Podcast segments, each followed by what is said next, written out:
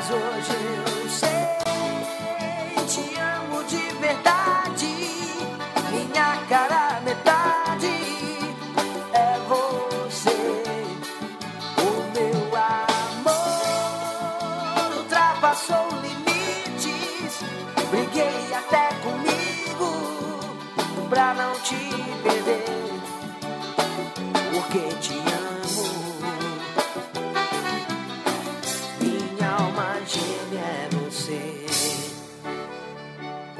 te amo.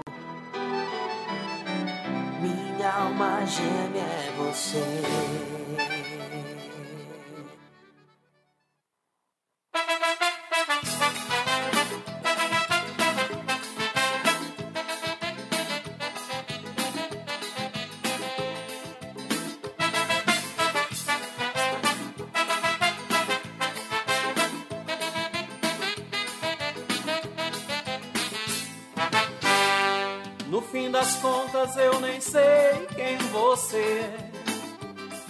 Mas não importa, eu te amo mesmo assim. O que já fez e o que viveu, os teus segredos de mulher. O que passou, passou, não diz respeito a mim. Por quantas vezes entregou seu coração? Com quem sonhou, se deitou e foi feliz. A quantos homens disse não, por quantas vezes disse sim. Que passou, passou, não diz respeito a mim. O que eu te quero inteira, de qualquer maneira, o resto é besteira. Eu te quero assim, te quero de verdade. E a felicidade é ter você pra mim.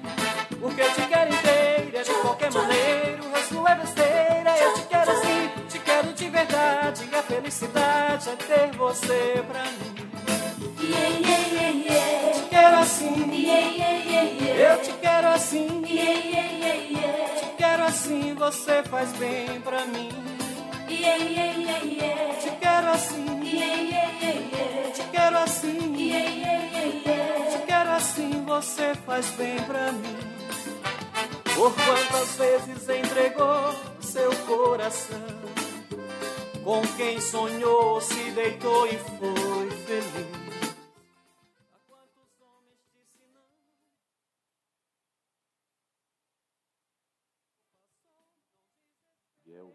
Aí você pode divulgar aí. Bom dia, meu amigo, meu guerreiro Radiel. Tudo em ordem contigo? Olha, eu tô te mandando um contato aí de Miguel. Aí você pode divulgar aí nos grupos do WhatsApp, pedindo para os administradores poderem E a felicidade é ter você pra mim. Te quero assim, eu te quero assim.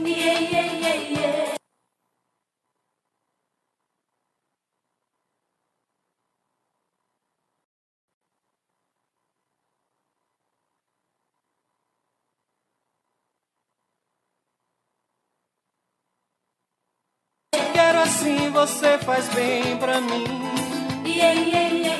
Te quero assim, te quero assim, te quero assim, você faz bem pra mim.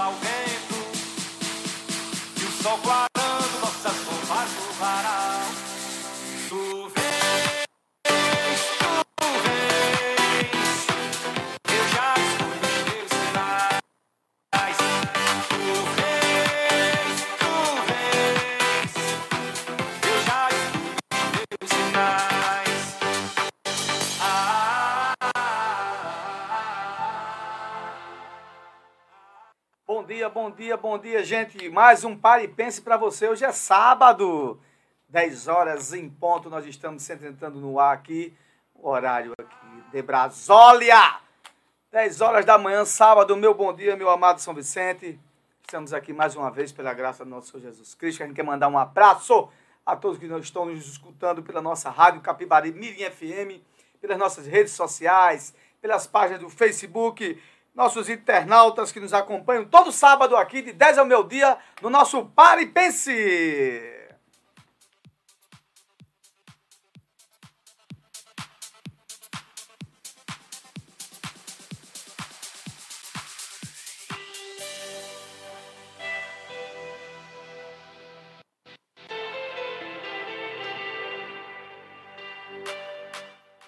Quer mandar um abraço sempre, toda manhã, aqui, aqueles que nos escutam aqui. Hoje um abraço todo especial, nosso amigo Jorge Melo, Léo, aqui Marisalva, Genário, nossos amigos lá da Alexandre Esquecido, nosso Paulo Passeiralço do nosso Hotel Jambuaçu. Você que está com sua família aí, apertou na sua casa, passa o final de semana lá no Hotel Jambuaçu. É, lá você vai te sentir o conforto. Com esse friozinho, tá muito legal. Bom dia a todos, nossos amigos comerciantes e comerciários, né? nossos amigos da Feira Livre, aqueles trabalhadores, homem do campo, você que já fez sua feira, está voltando para casa, para o sítio, para Sirigi. Ah, aqui também, nossa toda a nossa estima e nosso abraço para o pessoal que mora lá no bairro do Recreio, aqui nosso Rei do Baião, Augusto de Andrade, aqui no loteamento Edson Regis, Miguel Arraes, Padre Nazareno, Coab, aqui no centro, Alto da Igreja. Gente, a todos aqui que nos acompanham sempre, um grande abraço. A gente quer também aqui é, ver aqui quem já está nos, aqui conosco é, ao vivo e a cores, como diz a, a história do Matuto, de um Lima, ah, o pessoal do Café com Política está aqui, Maria Martins, Manaí, Edivaldo, Rafael, Alexandre, seu Antônio, Carlos, Gabriela Pedrosa, Ciana Maria, pessoal do Solo Informática, um abraço para vocês. Célia Oliveira, Tarcísio, uh, Everton Nelson, nosso amigo Jair Moraes, um grande abraço, Jair. Helena, Osana Maria, Augusto, Ana, Paloma, Janaíse, Cristina Mello, Ivete Dias, Vaneide, Valéria, Celestino, uh, Aldenora, Núbia, Nalva Cajá, nosso amigo Paulinho, vereador também, um grande abraço. Nosso amigo Pedoca, sua esposa também está aqui conosco. Ah, gente, muita gente, muita gente, Albieri Vinícius. Daqui a pouco a gente manda outro abraço para mais pessoas que estão aqui nos acompanhando. Pessoal de Cirurgia, um grande abraço também aqui, que está sempre nos vendo aqui. Grande abraço aos meninos, pastor Tarcísio, Roberto, Antônio, Roberto, Nau, é, João César, César Borba, Vera Lúcia, Senadora Maria, Tereza Fábia, Melio Fábia, Sidney Marques, Edjane, Verônica, Irinal Vai, quem mais? Sofia, que também tem aqui a Alzinete, também sempre nos acompanhando, Adla, Nalva Mendes, Débora Monteiro. Gente, um grande abraço para vocês, Verônica, Kleber Camilo, Marina Lim, Maria Lima. Gente, muito obrigado pela audiência de vocês, por estar sempre nos acompanhando aqui no Sou Pare e Pense, o programa que leva para você mais informação para formar a sua opinião. A gente vai com uma breve música e a gente volta com a opinião deste que vos fala Jadiel Lopes.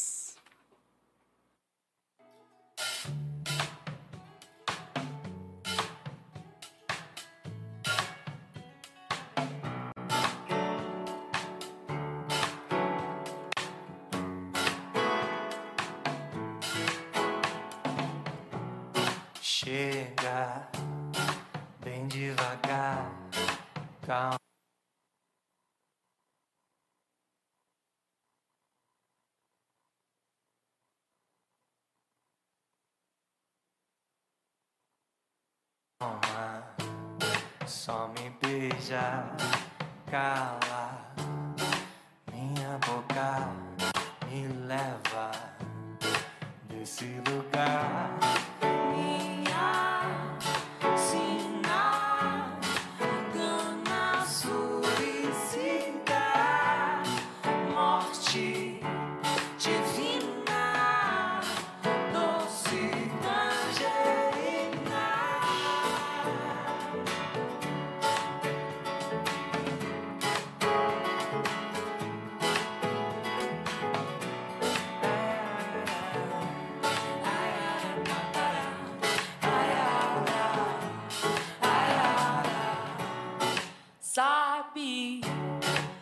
Provocar, desce, me domina, me arranha e me ganha na manhã pra me acabar.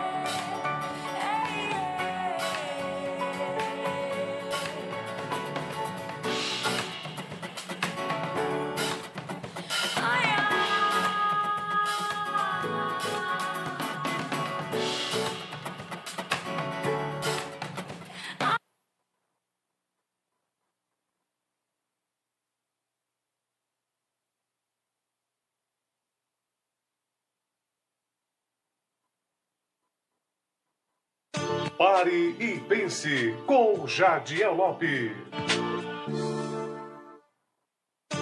Programa Pare e Pense. A verdade como ela é.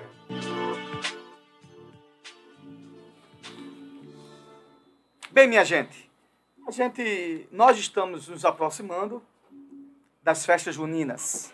Estamos nos aproximando das festas juninas. Afinal, tivemos aí dois anos de pandemia onde até as festas domésticas, né? Tem pessoas que gostam de fazer, sua, é, manter suas tradições, acendendo sua fogueira, chamando sua família, comer ali um pedacinho de churrasco, né? assar um milho, é, uma pamonha, uma canjica. Isso aí é natural, está dentro do povo nordestino, está dentro da alma do povo nordestino. E até aí tudo bem, sem problema nenhum. Né? Eu sempre faço também isso todo ano, eu gosto das festas juninas, que é uma festa muito autêntica, muito nossa. Acontece que vamos voltar novamente às festividades que os municípios é, promovem com toda tranquilidade. O município tem que promover também alguma coisa para a população. Também isso é normal, é normal. É legal, é legal. Mas o que é que está acontecendo? Disparidades. O que é disparidades? Olha, eu não posso resolver um problema aqui da população, mas eu vou fazer uma grande festa junina. Né? Eu não posso resolver aqui o problema do esgotamento sanitário, eu não posso aqui melhorar a condição de atendimento da população, né? nesse momento agora de crise, de dar um atendimento melhor aos pobres, aos que mais necessitam, mas eu vou fazer uma grande festa. E aí está o grande problema. O Ministério Público de Pernambuco, o Ministério Público de Pernambuco, através da sua procuradoria, vai demandar para que os, os promotores nas cidades observem essas festas. E eu vou dizer a você por quê. Porque essa semana tem um cantor que todos conhecem aí, que está eh, no auge, né, que é o tal de João Gomes, foi contratado pelo município é, de Bom Conselho por 350 mil reais. Uma disparidade, uma coisa louca. Né? E aí estão querendo questionar o porquê. Eu agora vou agora para nossa São Vicente. Vou para nossa São Vicente. Claro, o prefeito não, né, tem sua sanidade mental e não vai fazer uma coisa dessa nem com o município. Até porque o município não tem condições. Mas a grande pergunta é o seguinte: vai ter festa junina? As pessoas estão dizendo, ó, vai ter uma programação de festa junina aí, coisa e tal. Eu espero que seja uma festa junina, assim, equilibrada, né? Com cantores é, é, regionais, que, de qualquer maneira, as pessoas precisam sim de uma certa diversão. Eu só espero que não seja uma despesa fora do comum, e a gente vai estar acompanhando isso. Por que eu estou dizendo isso? Porque até agora, hoje é é, estamos hoje. Hoje é 14 de maio. 14 de maio, não é isso? 14 de maio. Até agora não tem uma resposta para a questão se há alguma negociação. Não tem negociação. Há um aumento para a classe né, de percentual do, da classe dos profissionais de educação, dos professores. A gente não, não aconteceu nada até hoje. Por que, que eu estou dizendo isso? Porque quem prometia que ia aumentar o salário dos professores né, de maneira absurda, fora do comum, e ia ser tudo um paraíso em festa, não era eu. E tem um. Agora aí tem dois. E né, a, a equiparação né, para pelo menos tirar a defasagem salarial dos funcionários efetivos. Também não tem. Ninguém nem fala nisso. Mas por que eu estou perguntando isso? Por que, que eu estou perguntando isso? Porque não fui eu que prometi isso. Né? Isso aí foi feito, foi posto e as pessoas estão esperando. Existiam vereadores né, que defendiam essa bandeira que hoje está do lado do governo e todo mundo silenciou. E não adianta depois ir para a Câmara, me esculhambar, bababá, falar um bocado. Não é, não é isso. Não venham por esse caminho. O que é que eu estou dizendo? Cuidado, cuidado e muita atenção para não fazer uma festa desproporcional, uma vez que você não tem condições né, de atender a demanda dos professores, de um percentual que seja na condição do município, e eu não estou falando aqui dos 33%, que já é, tem uma, a portaria que fala sobre isso. Portaria do Ministério da Educação. Tem municípios que estão dando, tem municípios que não estão dando, estão dando o que podem. Mas pelo menos estão dizendo, olha, não posso aqui dar 10, dar 5, dar 20, mas eu posso dar 15, eu posso dar recompor só a inflação, né? Eu posso recompor a inflação é, da base dos funcionários, porque foi isso que foi prometido. E já vamos chegar a dois anos de governo. Então é isso que eu estou perguntando. É necessário sim. Acho que é normal, não tenho dificuldade nenhuma em dizer que tenha a festa junina.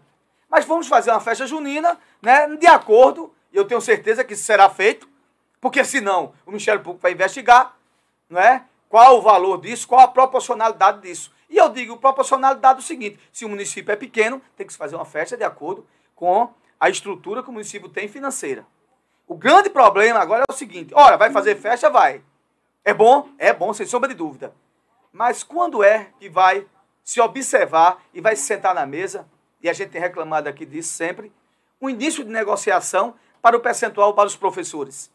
que está fundamentado em portaria federal do Ministério da Educação, com parecer é, da Advocacia Geral da União. Os municípios têm dificuldade? Tem. São Vicente não está atrás disso, não. Também tem dificuldade financeira. Mas tem que se sentar. Eu não posso dar aqui o, o todo, mas eu vou dar aqui uma parte, eu vou negociar até quando eu posso dar. Os funcionários também estão esperando a promessa né, né de requalificação dos seus, é, de equiparação, pelo menos pela inflação, dos seus soldos, dos seus salários. Eu acho que isso é importante, é importante, não tenha sombra de dúvida que é. Porque a grande massa de empregados do município é funcionário público, né? E são funcionários públicos do município e principalmente os professores. Falo isso com muita tranquilidade, né? Porque sempre defendi, né? E sempre fui uns que disse que deveria sim ter qualquer governo ter uma mesa de negociação contínua para melhoria de trabalho e melhoria também é, dos salários, sem sombra de dúvida. E está posto aí. Vai ter São João, disseram a mim que vai ter. Que seja feito o São João. Eu vou até participar também, porque a festa é pública e eu pago impostos, então todos os vicentinos têm que participar. Mas que seja feito. Que seja como é, Antônio? Ah, tá. Aqui veio aqui a informação. Mas que seja feito, que seja feito é, uma festa de acordo com a, a estrutura financeira do município. Que seja feita uma festa que possa agradar a todos, pelo menos, principalmente, né, e que é para os vicentinos, que seja feito para os vicentinos. Agora, não esquecer das responsabilidades. Você sabe por quê, gente? Porque a festa passa. A festa passa. Os problemas do município continuam. Os professores continuam no município, os funcionários continuam no município e eles merecem ter um pouco de dignidade. Essa é minha palavra hoje. Não é uma palavra crítica, mas de autocrítica. E para quem não sabe o que é autocrítica, é aquilo que a gente aponta, aponta que há um defeito, mas que pode ser consertado dizendo a solução. É isso que eu tenho feito com muita tranquilidade. E é isso que eu tenho falado. Então, esperamos sim, já que vai haver um São João, está todo mundo na expectativa aí de uma programação, vai ser feita a programação, mas que essa programação seja uma programação de acordo com a sua necessidade. Não vamos extrapolar, porque não sou eu que vai estar fiscalizando é o Ministério Público do Estado de Pernambuco. Por quê? Porque muito município né, está fazendo as suas grandes estruturas, mas na hora que é para lançar mão de uma melhoria salarial, diz que não tem condições. Então vamos ter muito cuidado com isso aí, que isso é importante. Esse é o meu alerta, essa é a minha opinião de hoje, nosso Pare Pense. Pare Pense, o programa que leva para você mais informação para formar a sua opinião. Com o apoio da Congesp, muito bem, Antônio. Com o apoio da Congesp, consultoria governamental, em serviços públicos, a empresa que uma das melhores empresas da região da Mata Norte, por que não dizer de Pernambuco e por que não dizer do Brasil? E também tem nosso apoio cultural da Faculdade do Vale do Pajeú. Gente, data marcada. A unidade de Bezerros vai ser inaugurada dia 30 de junho, próximo mês. E a unidade de João Alfredo já está com, é, com data marcada né, de fiscalização predial né, das, das instalações, agora no dia 27 de julho e a gente já está com perspectiva para abrir, abrir o vestibular no segundo semestre. Então, Bezerro já começa agora e estamos abrindo é, o vestibular João Alfredo a partir do segundo semestre, com os cursos de Direito, Administração, Medicina Veterinária, Enfermagem, Assistência Social e, e Ciências Contábeis. A gente volta daqui a pouco. Solta uma músicazinha, Antônio. Ah, é a propagandazinha, então vamos faturar. Pare e pense. Apoio Cultural com GESP. Consultoria, apoio e eficiência na tomada de decisões em gestão pública. Com GESP. Pare e pense.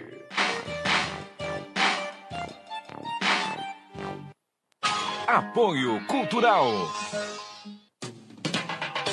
na hora de fazer suas compras. O Supermercado São Vicente faz a diferença e a dona de casa sabe disso. Dispomos de produtos de excelente qualidade pelos menores preços. Além ótimo atendimento. No Supermercado São Vicente você tem verduras fresquinhas e selecionadas, frango e carne verde nos finais de semana. Assim você não perde tempo. Supermercado São Vicente em um só lugar. Travessa José Gomes Andrade, ao lado da rodoviária. Fone 3655 1281. São Vicente Ferrer. A cada novo dia surge uma nova esperança. Rádio RCM-FM, em harmonia com você. Amigos de São Vicente Ferre e região, você que precisa tirar sua primeira habilitação, renovação e classificação, procure a Autoescola Macaparana, do amigo Samuel, pelos telefones 999430583 ou 9917101 32. Também parcelamos todo o débito do IPVA do seu veículo em até 12 vezes nos cartões. Autoescola Macaparana agradece pela sua preferência.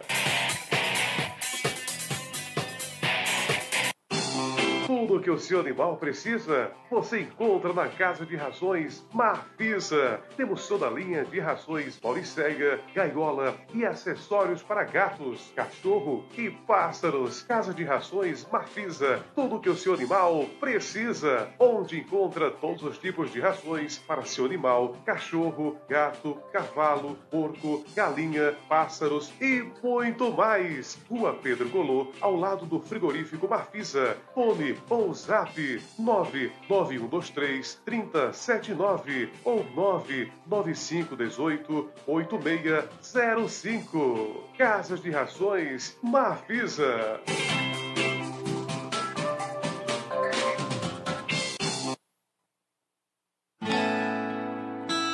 A saúde começa pela boca.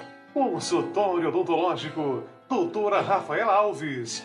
Atendimento clínico geral, com especialidades em restaurações, cirurgia, tratamento de canal, prótese, odontopediatria, limpeza, clareamento, implante, aparelhos fixo e remóveis. Aceitamos todos os cartões, via Pix e transferência. Consultório odontológico, doutora Rafaela Alves, Rua 24 de Outubro, em frente à lotérica. Fones 99755 2058 ou 99274 5272. Atendimento de segunda a sábado, das 8 às 18 horas. Das segundas-feiras, atendimento noturno. E agora, nas quartas-feiras, das 8 às 17 horas, estamos com atendimento da doutora Érica Virgínia, trazendo novidades em procedimentos, clareadores e limpezas. Agenda já a sua consulta.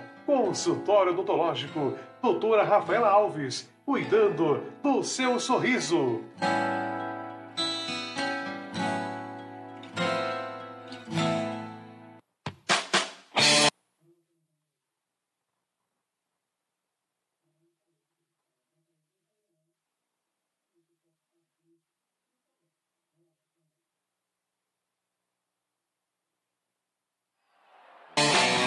Casa do Criador e Farmácia Veterinária, onde você encontra produtos veterinários em geral, ração animal. E agora, na Casa do Criador, você conta com os serviços de banho, tosa e corte de unha do seu animal. Tudo isso com profissional especializado. Casa do Criador e Farmácia Veterinária, mantendo a saúde do seu animal. Rua Pedro Color, ao lado da Secretaria de Saúde.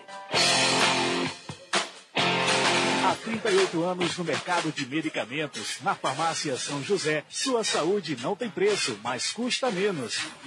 Com uma equipe preparada com longos anos de experiência, tem como lema segurança e tranquilidade. Uma linha completa em medicamentos, seção de perfumes e acessórios. O médico receitou o endereço certo, Farmácia São José. Há 38 anos cuidando da sua saúde. Rua João de Araújo, 51, São Vicente Ferre, Pernambuco. Fone 3655 1424. Self-Service do Dalvan, sempre oferecendo à sua clientela o que há de melhor em alimentação, além do ambiente agradável e bebidas para todos os gostos. Trabalhamos com self-service sem balança, entrega de quentinhas com aquele tempero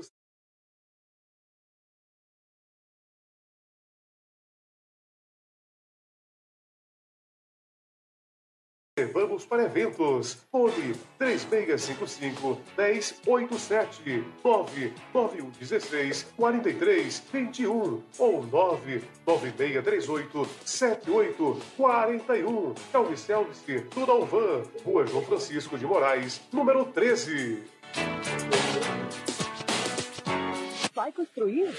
Não perca mais tempo. Em Macaparana, você dispõe de uma casa que dispensa objetivos. Valdir Construções, onde você, além de menor preço, encontra qualidade e ótimo atendimento. Temos linha de crédito pela Caixa Econômica Federal em até 60 meses. Pedra, tijolo, brita, cimento, telha, material elétrico e hidráulico, ferro, botas e arame. Aceitamos os cartões Visa, Hiper e Mastercard. Falou em construir? Falou Valdir Construções. Travessa do Alecrim, por trás da Igreja Matriz de Macaparana. Fone 3639-1214. ZYL 819 RCN Canal 200 87,9 MHz São Vicente Ferre, Pernambuco.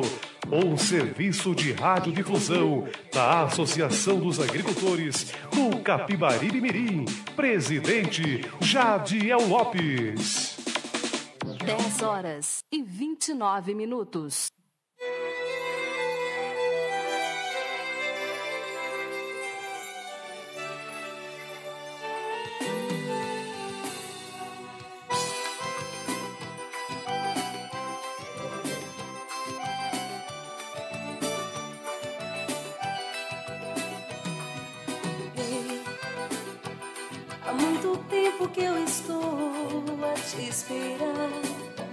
Sinto vontade de poder te. Voltamos, voltamos, voltamos ao nosso Pare e Pense, programa que leva para você mais informação para formar a sua opinião. A gente quer mandar aqui também um abraço, gente, para nosso irmãozinho Paulo, que respondeu aqui é, o nosso aqui, nossa congratulação aqui lá do Hotel Jamboaçu. Também do nosso aqui amigo JC Santos, Augusto, Adaías, viu, gente? Adaías também vai entrar, vai entrar até fazendo aqui, vai dar uma entrevista conosco aqui, a da Realidade Macaparana, no próximo sábado, eu acho. É Augusto, Márcia Maria, Martins, Carla, Vicentino, Djalma Gomes, Rafael, Alex de Vicência, Alex é até funcionário aí da prefeitura, Sinésio, Guilherme, um grande abraço para Guilherme, Ah, nossos amigos lá de Brasília, Vicente, Clóvis, Cláudio, Jeane, Amélia, Roberta, Patrícia, Ana Cláudia e Mônica, também nossos irmãozinhos lá da Bahia, Clédezinho Bahia também, o Gaúcho, esse pessoal todo Vicente, né? Falei aqui também. Nossos amigos também lá do Pandeiro, lá do deputado André Ferreira, também nos escutam. Gente, quero mandar um abraço para todos vocês também. Nós temos uns amigos nossos aqui em São Paulo, Rio de Janeiro. Né? A gente está aqui para não faltar, quero mandar um grande abraço para vocês, que são os irmãozinhos que é, trabalham em, no Rio, em São Paulo, que também estão nos escutando pelas nossas redes sociais. Tem é, Jadiel, Jardiel, né, também está aqui, é um, quase meu xará, é um Nildo, Pedro, Gel Nascimento. Gente, como de praxe, sempre estamos aqui com o nosso amigo Isaac Pinheiro, diretamente de Brasília. Hoje ele está com a camisa do nosso altíssimo e reverendíssimo rubro-negro do Leão da Ilha. O dele está bem, viu, bicho? Vamos, vamos torcer para ver se ele sai da B para ir para A. O problema é que quando ele vai para A, ele cai para B. Muitas vezes eu digo, ó, gente, vamos ficar na B mesmo, porque é o caminho da gente, não sai desse negócio não. Isaac, meu líder, muito bom dia para você, meu irmão. Olá, meu amigo Jadeu. É, bom dia a você, a todos aí. É com muita satisfação e alegria. E parabenizar mais uma vez que agora a gente se vê, né? Se vídeo. Então, na, na, na confecção desse tão importante programa, né? Da, da informação para o povo pernambucano, para passar informação para o povo pernambucano. Eu gostaria de começar iniciando, parabenizando nossos municípios, né? Camaragibe, lá da nossa prefeita Nadege, fez aniversário dia 13, ontem, São Benedito do Sul, dia 13, Itacaratu, dia 13. Hoje está fazendo aniversário Abreu Lima, Itapissuma, Oricuri, lá do meu amigo Ricardo Ramos, o prefeito de Oricuri, um grande amigo que nós temos lá em Oricuri. Sertânia, que é dia de- hoje está fazendo aniversário, aquela tão importante cidade lá, está sendo gerida hoje pelo nosso amigo Ângelo Ferreira, né? Gostaria de parabenizar o Glorioso, o Esporte Clube do Recife, que ontem completou 117 anos, né? E como um bom rubro-negro, nós, nós vibramos muito com a vitória do esporte ontem e com mais um ano de vida, esperamos, como o amigo falou, que a gente consiga eh, subir para a primeira divisão e permanecer por lá por algum tempo. permanecer por lá algum tempo, se for para voltar nosso Senhor Jesus Cristo. Quero mandar um abraço aqui para o professor Francisco Acioli, que nos escuta, nos acompanha todos os sábados. Morou lá na, na, na Polônia, ele fez doutorado na Polônia, ele e a esposa dele são grandes amigos. Pessoas que conhecem bem aquela realidade da Ucrânia. Isso, Tito Sidrak, que é meu tio, que é candidato a deputado distrital aqui em Brasília, vai enfrentar o pleito esse ano. E uma boa. Não, eu vou de Pernambuco. Ah, porque você vai Arruma lá Eu estou tentando aqui ver com os amigos que aqui votam. Se nos dar uma ajuda aí. Ele está enfrentando aí esse pleito, ele é servidor da Câmara aposentado. E vamos ver o que é que vai dar, está na mão de Deus, né? Queria mandar um, um beijo, um abraço aqui para Dilma Moura. Jura Boy, meu amigo e irmão lá de Custódia, Vandi, que é um grande amigo que eu tenho aqui, que é fazendeiro, criador de Cine, é, é um, um, uma pessoa muito amiga nossa, uma pessoa muito delicada, uma pessoa maravilhosa, fantástica, e é um empreendedor. Ele trouxe essa raça aí, a Cindy, que é uma raça paquistanesa de gado, que inclusive tem outros desbravadores aí na Paraíba, no estado da Paraíba, o qual ele tem muitos amigos e ele está aqui tocando a sua fazenda aqui no município de Arinos, em Minas Gerais. E por fim, queria parabenizar o meu amigo, meu irmão, meu deputado André Ferreira. Ele, ele, ele agora fez. Nós fizemos um balanço, um pequeno balanço das suas atuações. Foram entregues 12 ambulâncias, 17 veículos para transporte de equipe, 11 milhões e 600 só de aquisição de patrulha mecanizada. Fazer referência ao prefeito Duguinha, que ontem foi buscar uma patrol que foi uma, uma gestão do deputado André Ferreira, de uma emenda do deputado André Ferreira. Ontem chegou no município São Joaquim do Monte uma patrol zerada para trabalhar lá para o povo de São Joaquim. Gostaria aqui de parabenizá-lo também pelos 21 milhões de PAB-MAC que ele alocou nos municípios, 16 milhões e 400 transferências especiais e 15 milhões e 400 mil reais em infraestrutura, pavimentação, drenagem. E é com esse trabalho aí, com essa disposição, que vamos iniciar o nosso programa de hoje, amigo. Estamos mais bem. Você está hoje, você tá hoje, hoje está bom para você ser provocado aqui nas perguntas. Isaac! Isaac, veja só, a grande pergunta é o seguinte. Começou novamente esse debate sobre a questão da Petrobras. A gente sabe que a Petrobras hoje faz a paridade de preço, né? Mundo sabe que o governo ele é um sócio majoritário, mas só tem a outra parte também, que são sócios privados também, e aí a Petrobras precisa dar lucro. Isso aí é indiscutível. Mas a grande pergunta é o seguinte: você acha que a solução para que haja um equilíbrio, haja um equilíbrio na questão da produção interna e que essa produção interna chegue até o consumidor num patamar de valor em real, nós ganhamos em reais, a gente não ganha em dólar, se tivesse dólar não tem problema. A solução será privatizar essa solução. Qual a sua opinião? Ô, amigo, é uma pergunta importante, inclusive ela está aí nos meios de comunicação, inclusive hoje pela manhã eu estava vendo um debate sobre isso ah, na CNN, né, a respeito da privatização. As privatizações, elas são complexas, né? Eu queria passar aí para os nossos ouvintes, o amigo sabe melhor do que eu, que o amigo é muito competente nessa área administrativa e econômica. Você é um, é um doutor, é meu professor. Né? Você é meu professor. Não, não, você é meu professor. Você é muito competente, cara. Você é um cara que tem uma, uma, uma inteligência acima da média, como a gente diz aqui. Mas as privatizações não é tão simples como as pessoas discutem, como se fosse você comprar um pão na padaria, né? Você vê a Petrobras, você vê a Petrobras é uma das maiores estatais do planeta Terra. A gente está falando aqui uma das maiores petrolíferas do mundo. Do mundo. Então, não é uma coisa simples, ela já é de economia mista. Ela já faz parte de um plano de uma economia mista, certo? Não é tão simples. A questão dos preços dos combustíveis, eles seguem alguns fatores que ele independe da privatização. Né? Ele independe da privatização. Os três pilares, vamos falar da gasolina específica e do, do, do óleo diesel. Os três pilares, certo? É composto. Como é que é composto o preço do, do, do, da gasolina? O valor internacional do barril de petróleo ele é de, não, é, não é de cunho da Petrobras. Não é ela que determina, é mercado mundial. Então, já começa daí. Segundo, a cotação do dólar, porque tá, a gente está falando aqui de uma commodity, né? é, é uma coisa que é mundial. A cotação do dólar é mundial, certo? Por fim, no terceiro pilar, que eu evoco agora, é a questão tributária, a carga tributária. Você vê os impostos que são ah, indexados ao valor do produto final da gasolina, né, ou do óleo diesel, isso é uma coisa que tem que ser discutida, tem que ser revista. Inclusive, o presidente da República se esforçou agora, recentemente, numa, numa ação que eu acho que é benéfica, na minha opinião, muito benéfica ao consumidor. Lógico que a gente não está vendo um reflexo aí de imediato, mas essa paridade do ICMS que para os estados foi um avanço, é um avanço, é em prol do consumidor. Se vai dar certo ou não, a gente vai ter que ver como é que vai ser o comportamento de agora por diante. Mas a gente fica nessa, nessa história aí. Acho que o, o remédio, a, a, a, a solução para o Brasil em relação à questão do petróleo, do combustível, seria a gente voltar a ter uma moeda forte. Aí sim a gente resolve o problema do combustível.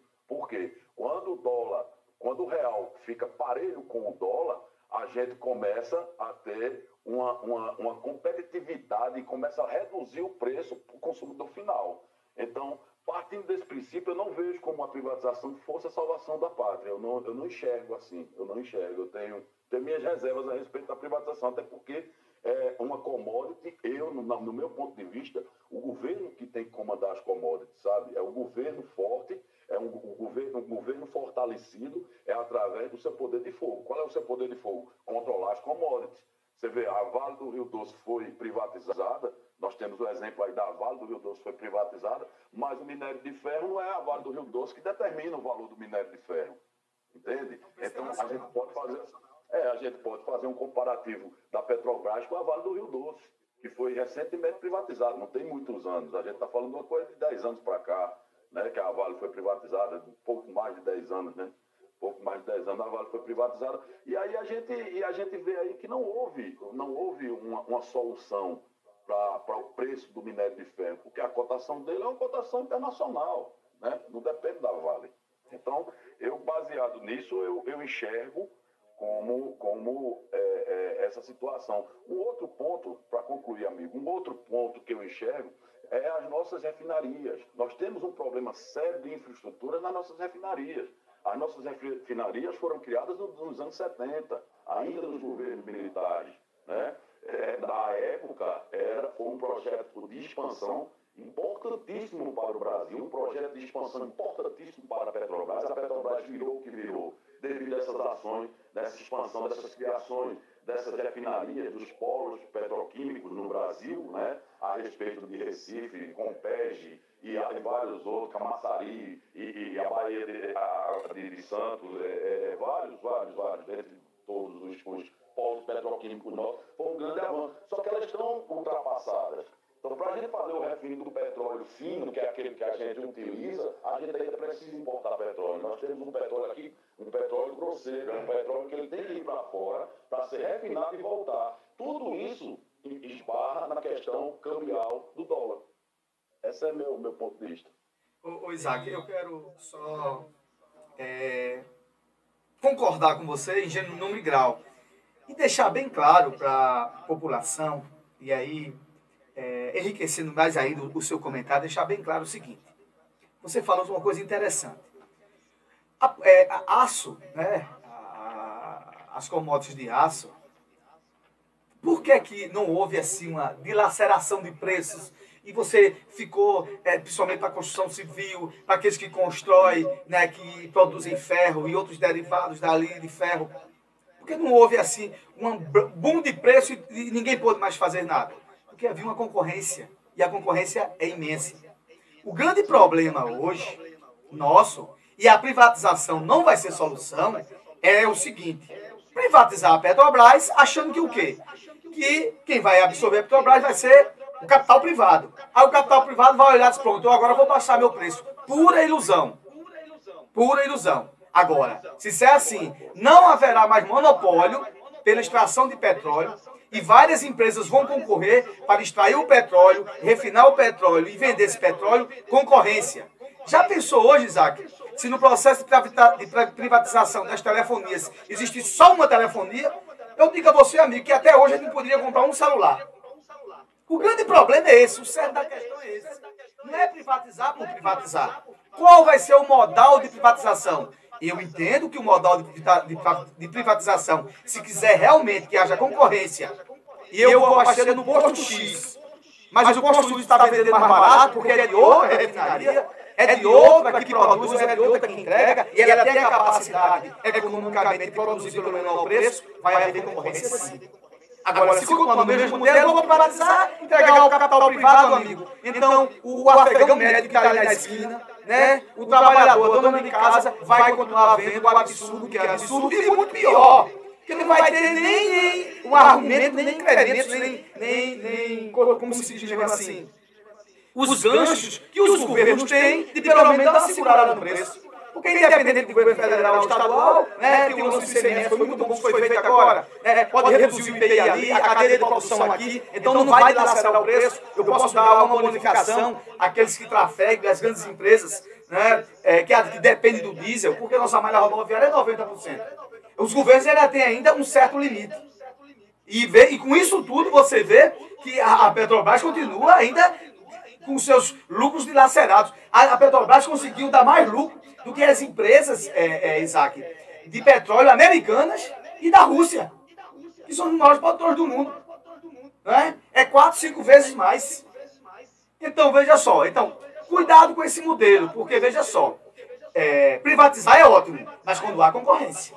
Privatizar para uma empresa só, aí vai ser pior. E eu vou dar um exemplo agora, e você sabe disso. Na Bahia temos lá uma refinaria privada. O preço dela é maior do que o da Petrobras. Porque ele é privado. O cara lá é que explora lá, o dono lá, a Road, o grupo lá, e diz, olha, o preço que eu posso fazer é esse. E sempre o preço dela é maior do que o da Petrobras. Né? Então, é, é, feito você disse, é uma coisa super complexa. Super complexa. Né? E toda empresa precisa dar lucro. Né? Se fala muito, Isaac, também, na concepção para o consumo interno, para o consumo interno, porque quando aí é, a, Petrobras vai, é, retira lá do pré-sal, da camada do pré-sal, né? e aí por cada, é, é, que é o falado, como é que se diz mesmo? O, o, como é que se diz o nomezinho, Isaac? Que é por, por nomenclatura, é tambor não, como é o nome? De cada, fica aí em volta de 30 dólares. Esse, esse, esse processo de refino que você falou, nós não temos capacidade de refinar, porque o nosso petróleo é muito grosso, não é? é o barril, a questão do barril, né? a produção final de, de, de, de um barril de petróleo do país, quando ele termina tudo e colocando sua margem de lucro, ele fica entre 20 e 30 dólares, vamos colocar 30 dólares. E ele vai para o mercado internacional, volta a 100, 120, 140 Ok, não é porque ele é uma qualidade. É, o preço do petróleo hoje, você colocou muito bem, eu tive o cuidado de pesquisar, hoje está 111 dólares e 55 cents. Ou seja, isso é o preço do barril de petróleo no, no, no campo comercial. Né? Campo comercial. O, o dólar hoje está R$ 5,00 e 0,57 centavos. Então você vê que uma conta dessa não fecha para o brasileiro. Não fecha uma conta dessa para você baixar de preço. Você colocou uma coisa muito, muito bem colocada aí. Por exemplo, privatizando o, o, o popular, o, o, cidadão, o consumidor, ele vai reclamar quem? É o dono da empresa é isso? que comprar. Vai nós temos, é, nós temos ainda o governo que regula. Que o regula. É, dono, é majoritário da Petrobras, né? como de outras, de outras estatais. Mas a partir do momento que ele vende, como é que ele vai regular isso? Você falou muito bem das teles. Eu lembro no governo Fernando Henrique, muito bem da a, a privatização das teles, que foi um avanço que foi necessário. Hoje a gente vive essa expansão tecnológica e acesso à, à telefonia do jeito que a gente vive hoje, devido àquela abertura lá atrás. Foi uma, uma, uma, uma coisa necessária, foi fundamental para que a gente chegasse no dia de hoje. Mas você vê, ainda hoje a gente sofre com algumas telas né, que não prestam serviço de qualidade. Pronto, um péssimo serviço. Ela vende para você 100 GB de internet e entrega 80. Eu acho que é o único, eu acho que, é, eu acho que é o único país pô, que a gente compra um bem, compra um produto, um serviço, que o cara diz, olha, você vai pagar 100, mas só te entrega 70. Aí você diz, maravilha, muito obrigado por sua gentileza de me entregar 70, sabe? Isso é uma coisa que tem que ser revista.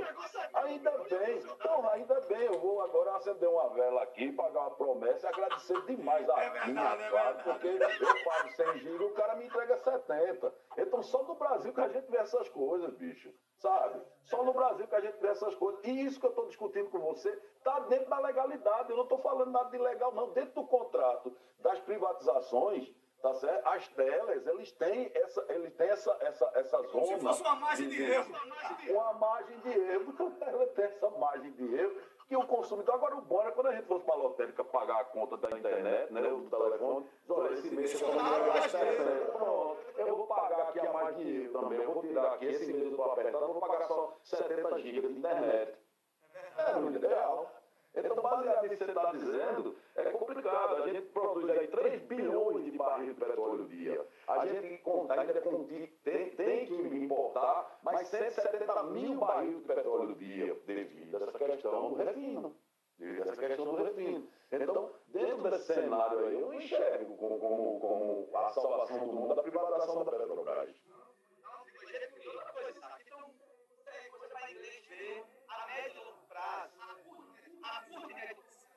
Brasileiro. É.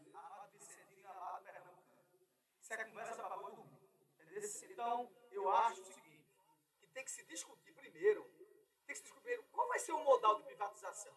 Porque se continuar, não, vou pegar a Petrobras e passar agora para a Isaac. A Isaac precisa ter lucro. Eu, eu comprei a empresa, eu preciso ter lucro. Vai continuar a mesma guerra. Isso é por ilusão. Da minha empresa, não é política de governo. Eu vou fazer a política da minha empresa, a política econômica da minha empresa. Você está coberto de razão. Exato. É então, aí, então a, a, opinião nossa está assim. Porque a verdade é essa. A verdade é essa. É real. Vida real. Mundo real. Se tem maneira, se tem maneira de se apropriar, se apropriar colocando aí, colocando aí, a Petrobras, Petrobras, uma coisa, é, uma coisa é certa, tem que ser bem claro. Tem que ser bem claro. Jeito que a vaca vai, não tem nem brecha. Ela vai morrer dentro do buraco negro. Porque não se admite.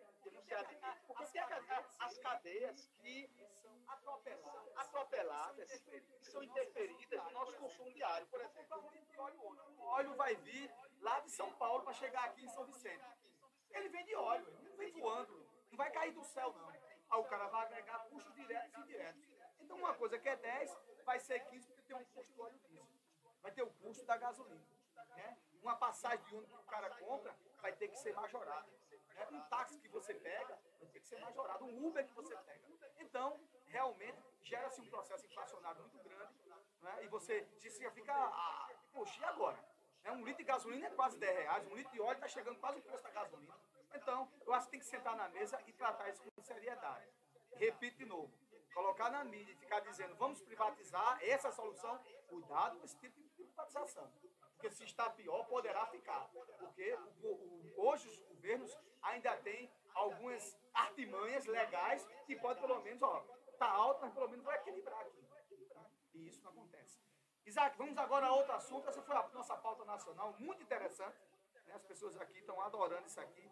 E agora vamos agora ao nosso Pernambuco, vamos falar de política, porque senão não é o paripense. Temos que falar de política.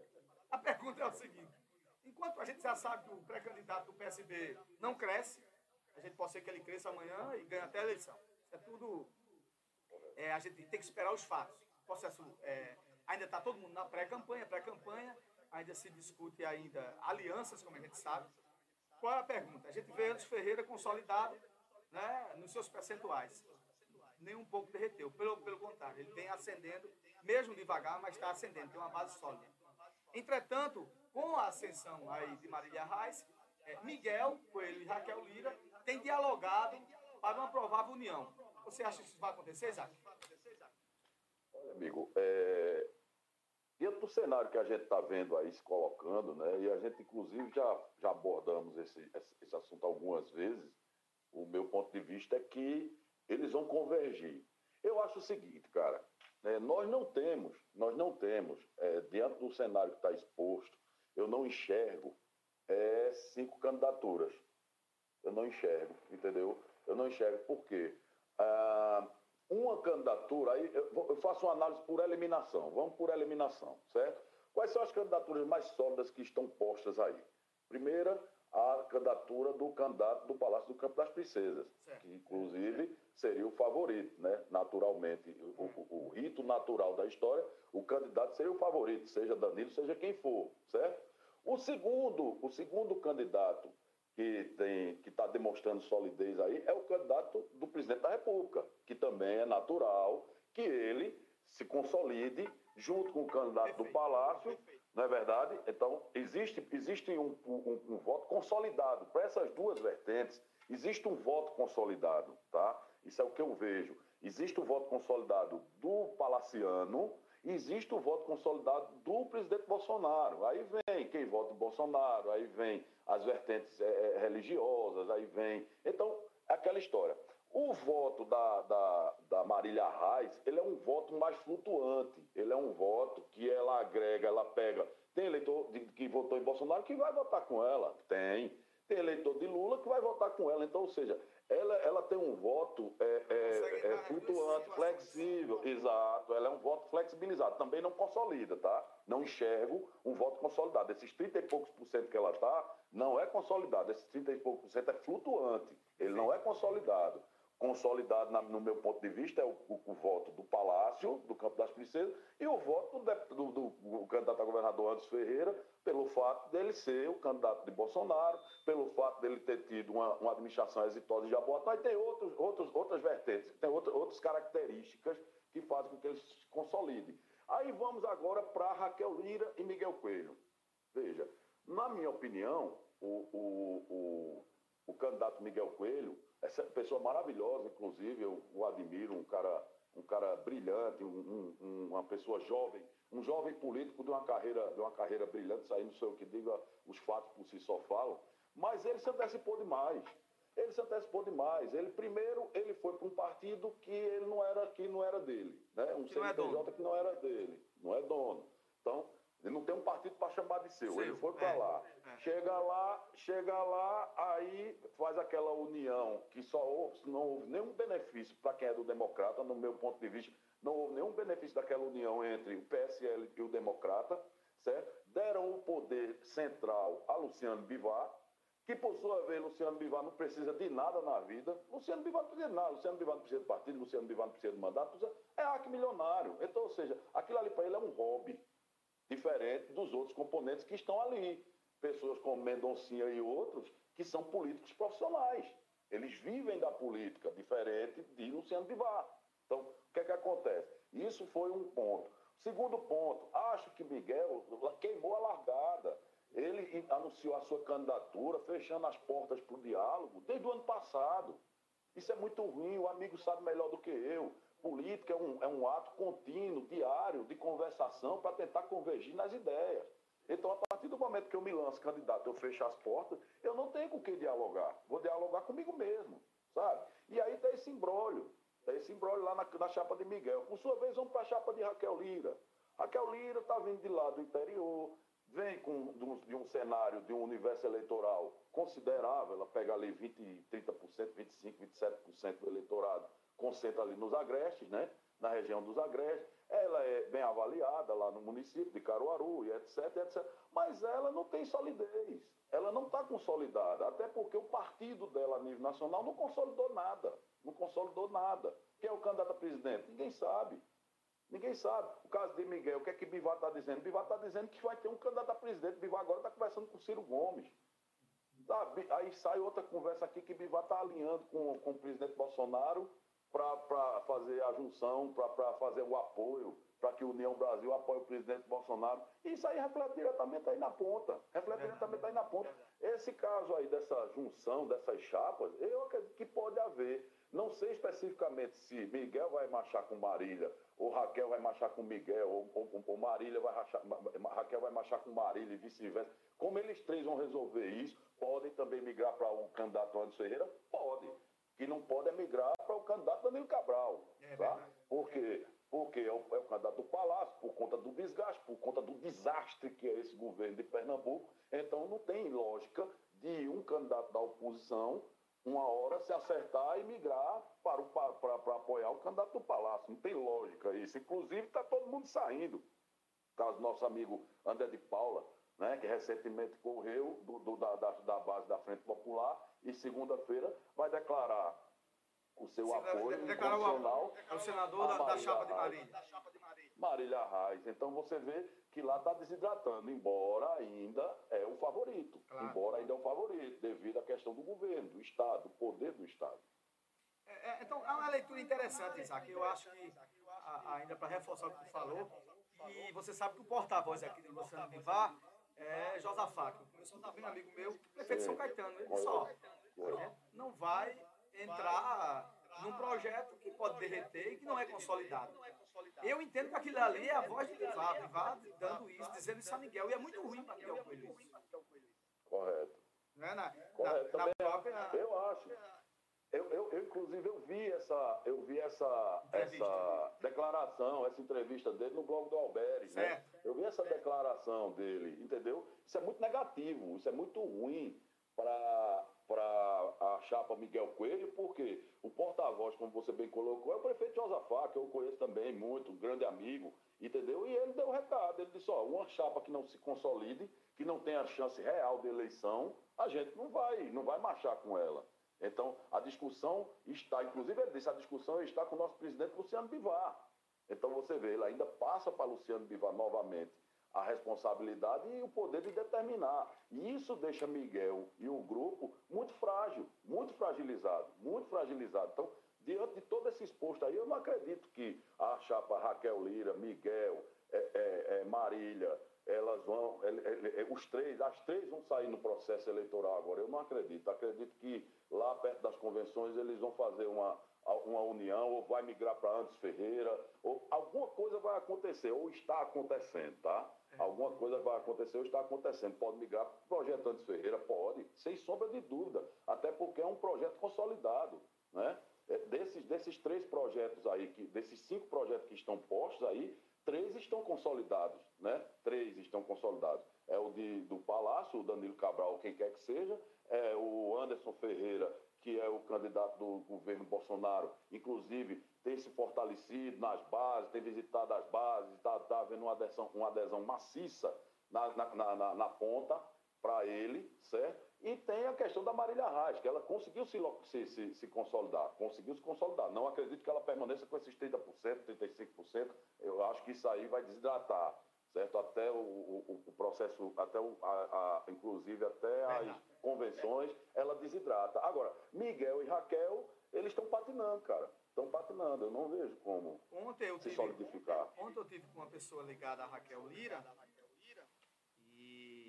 me disse o seguinte, muito ligado mesmo lá de, dos bastidores lá, do grupo duro lá de Raquel, disse que O núcleo duro, é. é o núcleo duro de Raquel. O núcleo duro de Raquel. Literalmente, me disse É. ontem à noite que é, até junho, não mais ultrapassando, que é 15 de junho, 10 de junho, que é início de junho até o dia 15, é, a as conversações com Miguel é, devem se definir. Devem se definir. E deixou bem claro, se não fizer isso, é, é, é, tem um grande risco de não ir nem para segundo turno. Essa. A gente tem que ser muito verdadeiro. Tem que ser muito verdadeiro. Não é? Concordo, concordo, concordo. A, a questão do segundo turno aí, ela está meio que, o cenário está meio que se definindo, né? O cenário está meio que se definindo. O segundo turno aí, na minha opinião, vai ter, serão três brigando para duas vagas. É. Seria o candidato do Palácio, seria Anderson Ferreira e Marília Reis. Então, nesse processo aí, você vê que até nessa análise você não consegue encaixar Miguel nem Raquel. Entendeu? Você não consegue, até porque a última pesquisa foi muito ruim Foi. para ambos. Muito ruim. Miguel desidrata porque Miguel está vindo do menor, do menor colégio eleitoral, que é o, o- o sertão. Sertão. Ele vem do menor, não consegue, você não vai do menor para o maior. Uma eleição de governador, digo que eu participei de várias. É região metropolitana a eleição cá. passada. Pronto, você vem do litoral para o sertão, não o inverso. sertão. O inverso Não existe o sertão para o litoral. Não, não existe, isso não existe. E aí Raquel Lira, por sua vez, está nessa chapa também que não conseguiu consolidar, até com a presença da, da, da candidata Marília Reis, desidratou muito ela. Ela deixou de ser a vedete, entendeu? E virou uma coadjuvante. E aí não prospera, entendeu? É uma chapa muito difícil, é uma chapa pesada para ela prosperar, entendeu? É uma chapa muito pesada para prosperar. Então, o que eu enxergo é que a, a- a campanha aí, lógico, tudo pode mudar? Lógico, campanha é uma caixa de surpresa, eleição é uma caixa de surpresa. Mas o que a gente vê se colocando aí no cenário seria Anderson Ferreira, seria Danilo Cabral, se é que não vai desistir, que eu já vi aí na, na imprensa aí dizendo que ele queria desistir. Mas meu pai é eterno. Esse não desiste Não é nunca. É, ó, quem está com essa informação está altamente equivocado. É, isso aí não tem é. Pois é, aí dizendo que ele quer desistir, lógico que eu não sei se é verdade, se isso procede, mas aí, velho, é, é- é esse reflexo, Jadel, voltando um pouco ao governo de Pernambuco, essa lástima que é o governo de Pernambuco, esse processo aí, pode ser que aconteça sim, porque você carregar, bicho, um, um desgaste de 16 anos, um desgoverno, você vê, Pernambuco hoje, a segunda maior taxa de desemprego do Brasil é Pernambuco, cara. Saiu ontem no IBGE. a segunda maior taxa de desemprego do Brasil é Pernambuco. Cadê o retomada? Olha, Projeto escute, Isaac, escute. Eu ontem vi uma coisa que eu achei interessante na imprensa. Eu acho que foi até um erro de redação do blog, não vou nem citar, é um blog muito é, ouvido aqui. Era assim o título. Governo Paulo Câmara retoma o projeto de retomada. Eu não entendi. Tem, Como é que você. É redundante, né? Você retomar a retomada, então você que a retomada parou. Vamos retomar o retomado do que está É, retomando. né? velho, aqui pra nós. E aí vem Danilo Cabral e diz assim, vamos dar continuidade. E aí você diz, ah, o quê? Ah, desemprego? É impossível, é impossível, é impossível. Sabe? Aí vem agora uma fraude na Compesa, bicho. Ali. Aí vem agora uma fraude na Ah, Rapaz, aquilo é um absurdo. É, é, gente, Ai, concurso falso, gente nomeada que É. nunca apareceu lá. Isso é caso de cadeia, isso é Polícia Federal deles. Aí você vê, se é no- no- em plena pandemia mundial, a gente sofrendo, a população morrendo, não adiantava você E eles, ter fazendo, e eles operando dentro da Compesa. E eles, e eles operando na, tanto dentro Quando da falta Compesa água aqui em São. Vicente, é 20. É um, é um, é um- é um- tem um, o cara que fica aqui da Compesa, mora 60 quilômetros, mora lá em Carpina. Passa 15, 20 dias sem água, ninguém dá satisfação. Uma porcaria. Agora fazer operacionalizar lá, pra botar os deles lá, eles tanto fazem, né? Pronto, aí vo- você pega a Covid, o escândalo da Covid, que é desumano, sabe? Desumano. Aí vai, compra, compra respirador de pouco, desvia não sei quantos milhões de reais que o, o Fundo Nacional de Saúde passou, o Ministério da Saúde repassou, para o governador e os prefeitos utilizarem da forma que mais conveniesse, a, a- mais con- fosse conveniente a situação local. Você veja, flexibilizou esse recurso, os caras vai e faz o que fizeram, velho. Faz o que fizeram. Tá todo mundo processado aí. Vem Geraldo Júlio, sabe? Respondendo o processo, sabe? Essa turma tá toda aí. Então, é essa continuidade. E baseado nisso, eu não vejo. Eu até posso até acreditar que Danilo, uma hora, vai dizer, irmãozinho, vem bem, eu não vou aguentar essa, essa cruz, não. Afasta de mim esse cálice, como disse Jesus Cristo. Afasta de mim esse cálice, eu não vou, eu não vou aguentar, não, irmãozinho. Deixa ele para campanhazinha é. deputado federal. Se chegar junho, julho, esse candidato aí do governo aí, eu acredito. Olha, vê só, a leitura hoje é o seguinte: a minha leitura eu posso estar errado. PSB não vai para o segundo turno. Não vai para o segundo turno. tam- também estou enxergando isso. Entendeu? Também estou enxergando isso. Possa ser que agora em junho eles comam muito milho, façam muita pipoca e o povo caia nessa guerra, né? Aí vai ter uma pesquisa final de junho. É, Danilo subiu, então pronto. E aí eu digo aqui, ó, gente, eu errei. O, candidato do governo vai subir. Não tem problema nenhum. Mas é. Inclusive, inclusive É minha uma opinião. pesquisa aí está sendo questionada. Não sei se você viu aí. Ah, vi, então querendo trocar o cara pro Humberto Costa. Aí agora se desgraça de uma vez. Não, e botaram o Raquel na pesquisa. Teve uma pesquisa aí que está suspensa. É, a pesquisa só é de segundo turno. Eu nunca vi uma pesquisa que já começa no segundo. E não começa no primeiro. E bota a Raquel como senadora, velho. E pesquisa a garotada de 16 anos, cara, que é o menor eleitorado. Eleitorado. O É muita loucura. eleitorado É o, o feminino. A Magno, de 16 anos é o Magno. Magno disse a mim, já deu, isso é a pesquisa mal assombrada. Tem até uma coluna dele falando isso. É, eu Como é que a não pesquisa foi contestada e ela não tem é, princípio fundamental e estatístico nenhum. Pois é, aí bota o cara na frente, pô, sabe? Até esse tipo de manipulação esdrúxula, sabe? Coloca na frente, entendeu? Coloca na frente.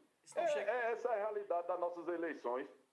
Eu não vejo, eu não vejo, eu não vejo Raquel, Raquel deslanchando para fortalecer e ir para um segundo turno. Não vejo também Miguel deslanchando, fortalecendo para ir para o segundo turno. Acho que vai haver união aí. Tem que haver Como união. vai se dar isso? Vai haver. Como vai se dar isso entre Anderson, Marília, Raquel e, e Miguel? Não sei dizer. Não sei dizer. Mas que vai haver uma junção, Tem que haver um uma desfecho, tem que haver um desfecho. Vai haver. É, sem sombra Vai, de eu também acho que, acho que vai haver, acho que haverá sim. Lá na, um, um- um- futuro muito próximo, um futuro muito É. próximo, vai haver essa coalizão. E enquanto isso está aí, as chapas que estão consolidadas estão, faz- estão correndo trecho. Correndo Quem está consolidado está correndo trecho. É entendeu? Está correndo trecho. Essa é a verdade. É isso aí.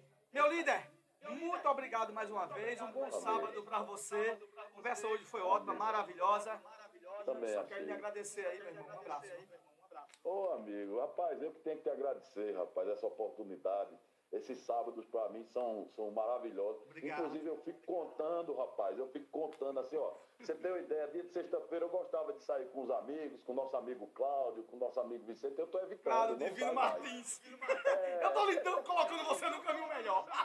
Pois é, eu acho, eu acho. Aí eu não tô mais, eu tô me preparando aqui pro sábado, porque virou uma rotina na minha vida esse programa, esse bate-papo e esse aprendizado que eu consigo sempre acrescentar no meu intelecto através do meu grande amigo Jadiel. Você é uma figura, meu irmão, que eu admiro demais. Obrigado, Isaac. admiro Obrigado, demais irmão. e aprendo muito com você. Obrigado. Aprendo muito com você. E vou lhe dizer uma coisa, irmão. Um dia você vai chegar onde, onde você quer alcançar. O seu objetivo vai Vamos chegar. pra a luta, vamos vai pra chegar.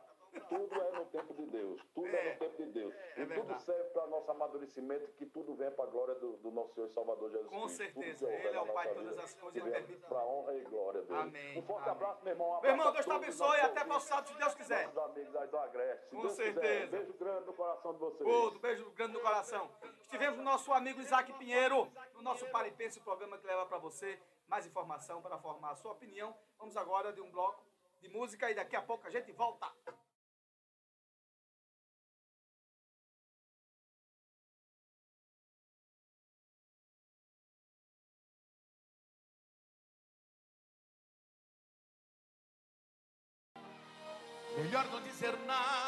Enquanto pensa no que vai fazer da vida. Pode ser que você pegue um caminho sem saída e não tenha outro jeito a não ser voltar pra mim.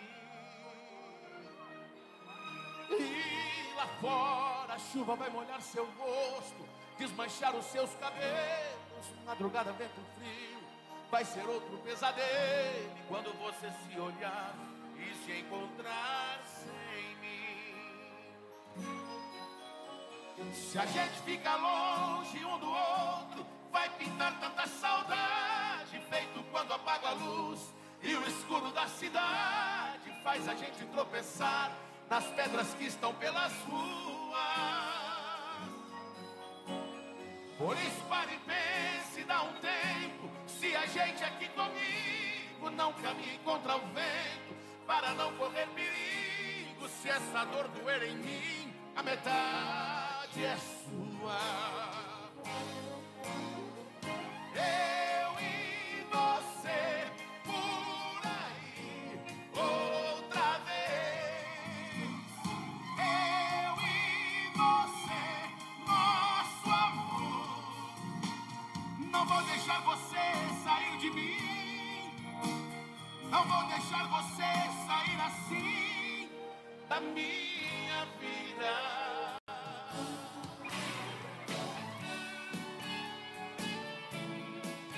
Essa música foi gravada por esses dois caras que são referências para nós e para toda uma geração desse Brasil. Dois grandes ídolos. Se a gente fica longe um do outro, vai me dar tanta saudade, feito quando apaga a luz e o escuro da cidade faz a gente tropeçar nas pedras que estão pelas ruas. Por isso pare e pense, dá um tempo, se a gente aqui comigo não caminhe contra o vento, para não correr perigo, se essa dor doer em mim, a metade é sua.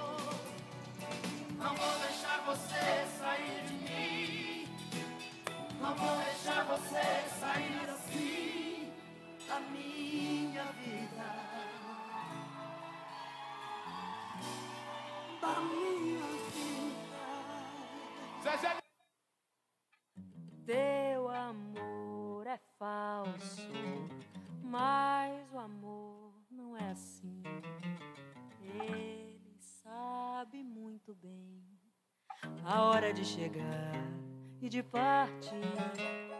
Teu amor é pouco e eu preciso mais. Me cansei, não volto atrás. Se é por falta de adeus, já pode ir em paz.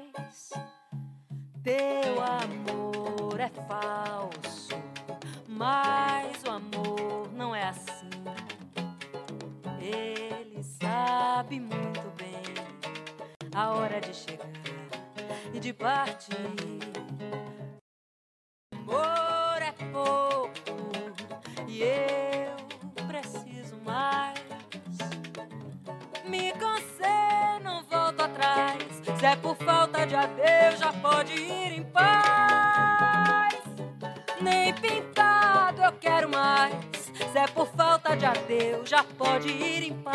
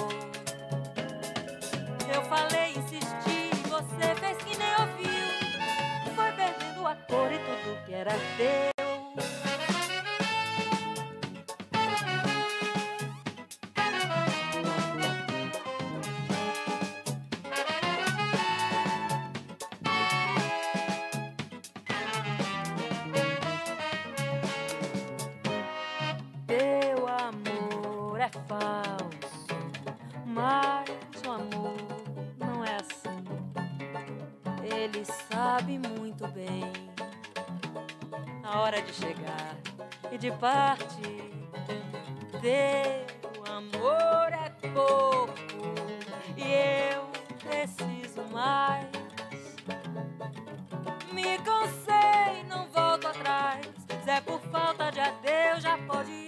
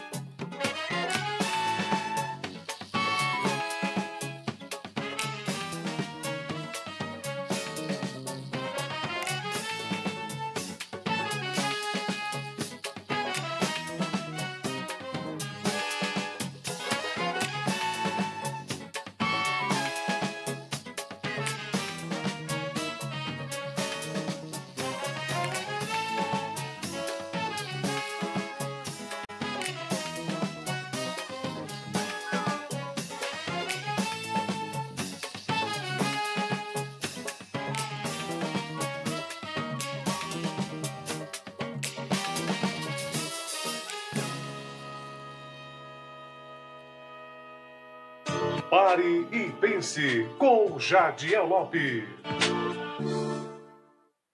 Voltamos, voltamos, voltamos ao nosso Pare e Pense, programa que é para você mais informação para formar sua opinião.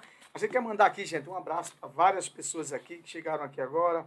Ah, é, eu acho que eu falei, né? Leonildo Pedro, Gel Nascimento, Jailton, Luciano Alves. Ah, um grande abraço a Luciano, Danielle Shirley, um abraço. Jorge Goulart, Outro abraço. A gente quer mandar um abraço aqui a Ramon Aranha, nosso irmãozinho deputado Sebastião Oliveira. Deixar bem claro, deputado Sebastião Oliveira tem aqui ações também no nosso município. É, a Estrada da Chã é uma delas. Todo o orçamento e o recurso que foi feito pelo governo do estado foram aportados pelo deputado Sebastião Oliveira. É, mandar um abraço, meu rei. Deus lhe abençoe. Está aí na luta lá é, no sertão, está em Tacaratu agora. Mandou um abraço para mim agora. É, aqui eu quero mandar um abraço também aos nossos amigos aqui da nossa rádio Capari FM, né? Gilvan Caetano, nossa Marli, Leon, Cal, aqueles que são os nossos colaboradores fixos da nossa rádio. Um grande abraço para todos né, que estão aqui na luta conosco. deixa eu ver aqui mais. Aqui mandou o pessoal lá do Alto Santa Terezinha mandou um abraço para mim. Deus abençoe a todos. Roberto, Jerônimo, seu Antônio, Zé da Silva, ah, Evandro Farias. Um grande abraço, Evandro Farias. Evandro, meu irmão. Tudo na paz, querido. Grande vereador Evandro Farias aqui, mandando um abraço. O amigo Louro, nosso amigo Louro. Grande abraço ao nosso irmãozinho Louro, grande amigo, grande parceiro. Estamos na luta aqui também.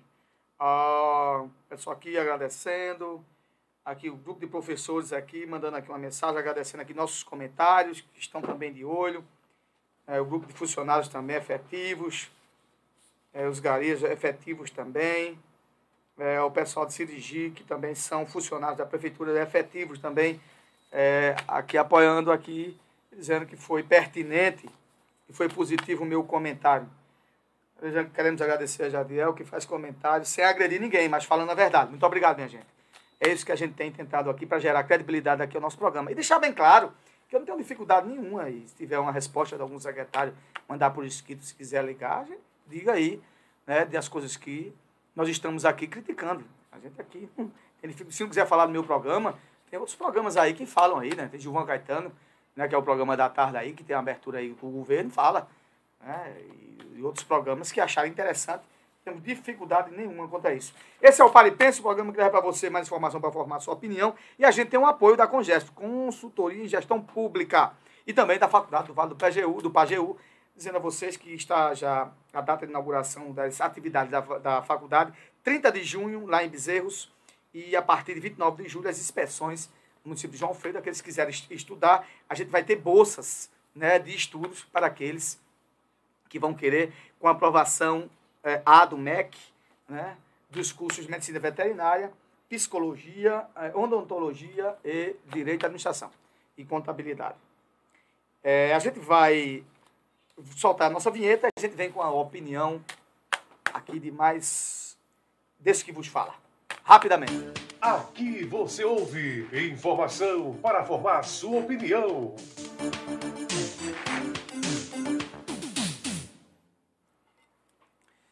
Minha gente, é o seguinte: as pessoas têm perguntado a mim, nas nossas redes sociais, que eu tenho feito poucos comentários sobre a, a sucessão presidencial. Claro, a gente tem focado mais Pernambuco, São Vicente, que é nós onde moramos, onde residimos, e os problemas estão aqui. Mas, claro, a gente mora no Brasil. E as, e as decisões políticas e as decisões políticas refletem para nós. E a gente vai falar aqui. Nós sabemos que as candidaturas que estão, pré-candidaturas que estão postas, que têm é, mais recebido a atenção da mídia, né, da grande mídia, é a de Bolsonaro, do presidente e do ex-presidente Lula. A gente já tem feito comentários sobre isso. Mas a minha opinião hoje, gente, já que vocês solicitaram sobre isso, eu vou falar sobre terceira via. Eu vejo direto aí, Rede Globo, as grandes emissoras nacionais, os grandes meios de comunicação, Folha de São Paulo, Jornal do Comércio, se fala, estão procurando uma terceira via, procurando, a terceira via vai ser consolidada, teve agora a possibilidade agora de unir o PMDB, o PSDB e a União Brasil, aí Luciano Bivar que já é candidato a presidente também, e fala-se de terceira via. Gente, eu vou ser sincero para vocês, a terceira via já está posta. A terceira via, a terceira via no meu entendimento, se chama-se Ciro Gomes. As últimas pesquisas que mostraram aí, Ciro Gomes saiu de 7% para 10%. E ele não vem derretendo, não. Ele tem tido um percentual sólido. Fica variando aí entre 8%, 10%, 12%. E eu entendo que ele poderá subir mais ainda. Então, eu creio que a terceira via está posta. Que terceira via é essa? Pode ser a quarta via, né? Porque a terceira via já tem um candidato. Né? Nós temos um candidato à esquerda, à direita e um de centro. E com o de centro mais à esquerda, que é de Ciro Gomes. Então, Ciro Gomes, no meu entendimento, ele é de fato consolidado a terceira via. Você pode até não gostar do que eu estou dizendo. Mas um cara que segura aí Né? O Sérgio Moro saiu, que ficava ali entre 7% e 5%. Sérgio Moro foi mordido pela mosca azul. Né? A, vaidade, a vaidade dele foi tão grande que nem aqueles que eram mais à direita, que entendiam que o Sérgio, Sérgio Moro era um bom candidato, quiseram ele. Porque quando ele saiu do Podemos, ele já atraiu todo mundo lá no Podemos. Né? Fez lá, aquele senador lá do Paraná, lá, fica, fica- se fez ele de palhaço. Né? que foi até, até candidato, eu esqueci até o nome dele agora, né, que bancou pelo Podemos a, a, a filiação dele. Aí depois ele vai para a União Brasil, porque entrou no canto da sereia de Luciano Bivar, em que ele poderia ser candidato. Aí um belo dia, ah, o, o, o próprio Luciano Bivar com as pessoas do, do, do União Brasil, dizendo que não queria, que não aceitava que Sérgio Moro fosse candidato a presidente. Ora, então Sérgio Moro saiu do páreo, está lutando agora para ser senador lá para São Paulo, lá, mas parece que aquele é, Luiz da Atena, que é da Bandeirantes, vai ser candidato também, e está na luta dele. Mas voltando aqui para a questão dos candidatos já é, pré-candidatos, que estão solidificados como candidatos, existe é, Bolsonaro, Lula é, e Ciro Gomes. Ciro Gomes, para mim, é a terceira via. Você pode até não entender. E se você, é, da outro sábado, último domingo, aliás, eu vi um debate com ele é, no programa Livre da Bandeirantes, é muito bem fundamentado. Ele fala, ele fala as coisas é, com fundamento, diz o início do problema, como é que se pode se resolver. Eu acho interessante. Aí o pessoal diz, não, mas Ciro Gomes é doido. Gente, se for para tocar doido por doido, Bolsonaro não é muito bom das ideias também, não. Todo mundo sabe disso, e é presidente da República. Né? É, então, no- se vocês acham que não tem terceira via, no meu entendimento, tem terceira via sim. Agora, se a imprensa, a grande imprensa, não quer enxergar Ciro Gomes como uma terceira via, isso não é problema meu. É porque o cara se coloca como candidato, fica aí na mediana de 7% a 10%, e, ele, e as pessoas dizem, é como se. É, é, parece que está pedindo, pelo amor de Deus, olha, gente, eu existo, eu sou a terceira via, e ninguém dá atenção, então, paciência. Então, a grande imprensa, a grande imprensa, os meios de comunicações, né, de grande relevância, né, não observam é, o Ciro Gomes como terceira via. Eu observo ele como uma, uma terceira via e qualificada. E qualificada. Questão de temperamento, gente, olha, eu quero um presidente da República que resolva os problemas. Não é que ele seja educado, não, e muito bonzinho, muito bonzinho, e nada seja resolvido. Isso não me interessa, não. Né? E se for por questão de temperamento, Bolsonaro não tem temperamento tranquilo. Todo mundo sabe disso. Né? Então pode sim aparecer um novo candidato para a quarta via, porque a terceira via já existe. Então eu entendo que, claramente, que Ciro Gomes é a terceira via consolidada. Consolidada. né? e ele está até conversando aí com os outros partidos aí, parece que a União Brasil tem tentado conversar com ele também, o MDB. Ele está tentando aí ver se consegue ampliar a aliança. E se o pessoal fosse um pouco inteligente, eh, esse pessoal aí do PMDB, do PSDB e do União Brasil, poderia se sentar na mesa. E também Ciro Gomes também, né, ficar na tranquilidade e observar também né, as diferenças, porque ele também achando que só ele é bom e só ele é direito e todo mundo é errado, ele também não vai a lugar nenhum com isso. Mas, de fato, a terceira via, no meu entendimento, está consolidada. E essa terceira via é Ciro Gomes. Um abraço a todos. Daqui a pouco a gente volta. Esse é o nosso Pare Pense, programa que leva para você mais informação para formar sua opinião. Aqui você ouve informação para formar sua opinião.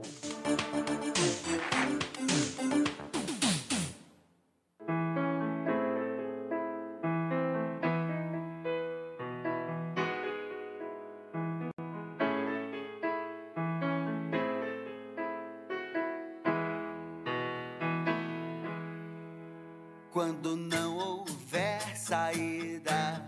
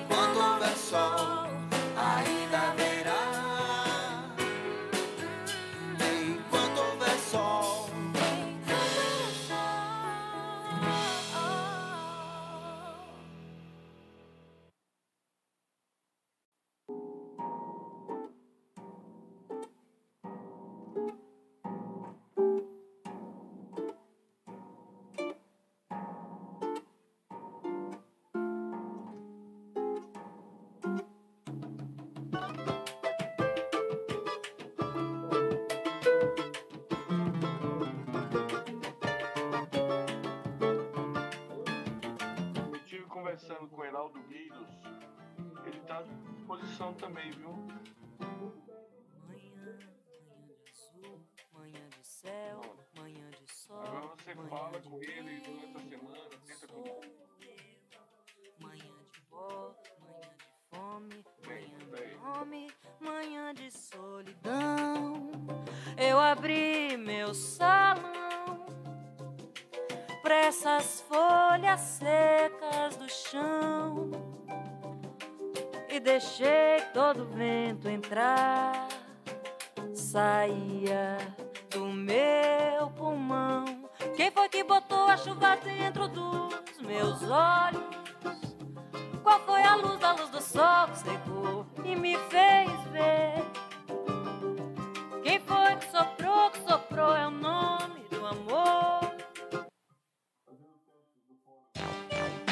Pare e pense. Apoio Cultural com GESP. Consultoria, apoio e eficiência na tomada de decisões em gestão pública. Com GESP. Pare e pense. Voltamos, voltamos, voltamos. Estamos aqui ao vivo e a cores, como diria o Matuto, com o nosso pastor Adolfo. Nunca mais o pastor Adolfo tinha nos dado a honra da sua voz, mas está dando agora. Meu querido pastor, muito bom dia, muito obrigado por participar aqui do nosso Pare e Pense. Bom dia a você, Gabriel. Bom dia a todos os seus ouvintes. É uma grande oportunidade e alegria estar novamente aqui com vocês, viu? Ok, pastor, vamos para a nossa, nossa. Essa semana, pastor, eu vi uma reportagem é, sobre a Google. A Google desenvolveu um óculos agora que você coloca ele e automaticamente ela já gera uma legenda de quem está falando com você. Ou seja, a barreira dos idiomas, o senhor que é um homem viajado pela Índia, pela Europa, coisa e tal, né, mas domina bem o inglês, mas outros, é, é o hindu mesmo, eu acho que já tem uma, certa dificuldade, como outras pessoas têm, eu mesmo tenho dificuldade em certos idiomas. A gente, eu a gente muitas vezes vê uma entrevista de um russo, de principalmente daqueles idiomas mais ao oriente, muito lá, e a gente fica com dificuldade em saber o que ele está falando. Principalmente os árabes, eu acho um idioma muito difícil. Como diz O hebraico também. A grande pergunta é o seguinte: essa ferramenta de hoje, de consolidação, de tradução automática, ela elimina as barreiras dos idiomas. Esse é um ponto. Certo. O senhor entende que isso aí pode ser o princípio de uma uniformi- uniformização, ou seja, uniforme, uno, para o processo de grande liderança mundial a partir já vivemos na Bíblia, a Torre de Babel, todo mundo se conhecia, todo mundo falava o mesmo idioma, e houve sim, da, e houve sim uma intervenção de Deus claramente, porque os homens estavam se achando quase deuses, quase deuses, não é? Isso pode ser um Uhum. perigo ou, isso, ou é simples uma ferramenta de melhorar a comunicação entre as pessoas? Qual a sua leitura sobre isso? Não, eu acho que é um pouco, um pouco exagerado nós fazermos esse tipo de leitura eh, quanto essa influência mundial de liderança, de conduzir um só rebanho, uma só língua. Hum, acho que é um pouco exagerado. É possível, evidentemente, qualquer coisa pode ajudar. Mas eu me deparo com essa facilidade desse óculos, é, onde bota, não só coloca a língua, traduz o idioma que você está é, se deparando em frente, como também a questão de dificuldade como a nível de privacidade. Né? Então, um momento como esse, a sua privacidade pode ser é, exageradamente invadida quando você não está sendo informado dessa facilidade do indivíduo entrar na, na sua privacidade, numa conversa formal entre e você, você tem um óculos desse, você pode muito bem editar.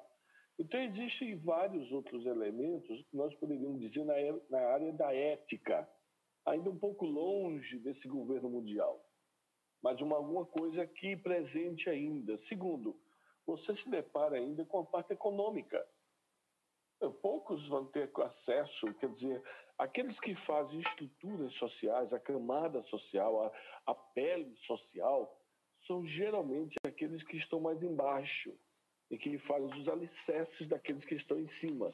E essas pessoas, a acessibilidade desses óculos, desses, dessas tecnologias, extremamente restrita. Então você se depara com parte de privacidade, você se depara com a parte econômica, você pode se deparar com uma parte até cultural, e tem pessoas que mesmo ouvindo, eles não conseguem fazer uma leitura. Nós temos ainda um país que temos ainda muito, muitos analfabetos, ou isso é a realidade brasileira. É verdade. Mas em outros países, é muito forte, é muito grande isso. Então, é um, é um quando eu digo, é um pouco exagerado.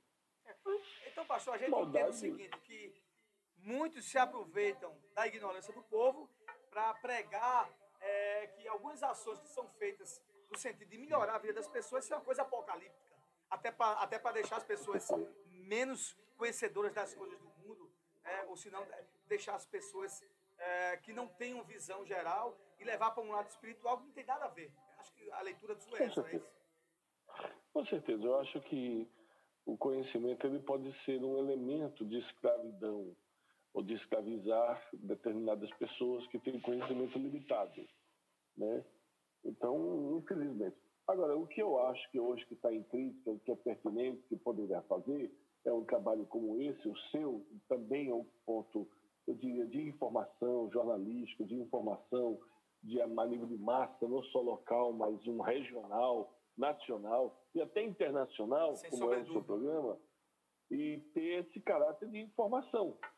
Informação certo? verdadeira, é isso que a gente tem levado informar aqui. verdadeiras, né, informar informação verdadeira, desmascarar aqueles falsos profetas, não com a intenção de confrontá-lo um a um, mas com a verdade.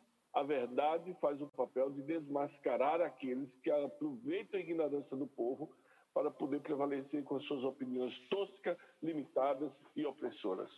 Muito bem, pastor. Então, isso está bem, muito bem esclarecido. É, não estava nem na minha pauta essa pergunta, mas ontem, ontem, hoje pela manhã, no café da manhã, muitas pessoas tomam café da manhã e começou esse debate. Eu disse, eu acho que isso é exagerado, é- o caminho não é esse.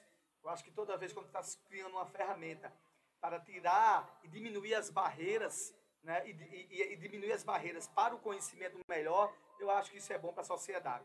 Né? Agora, respeitando o que o senhor acabou de falar, a privacidade das pessoas. Acho que isso foi muito pertinente.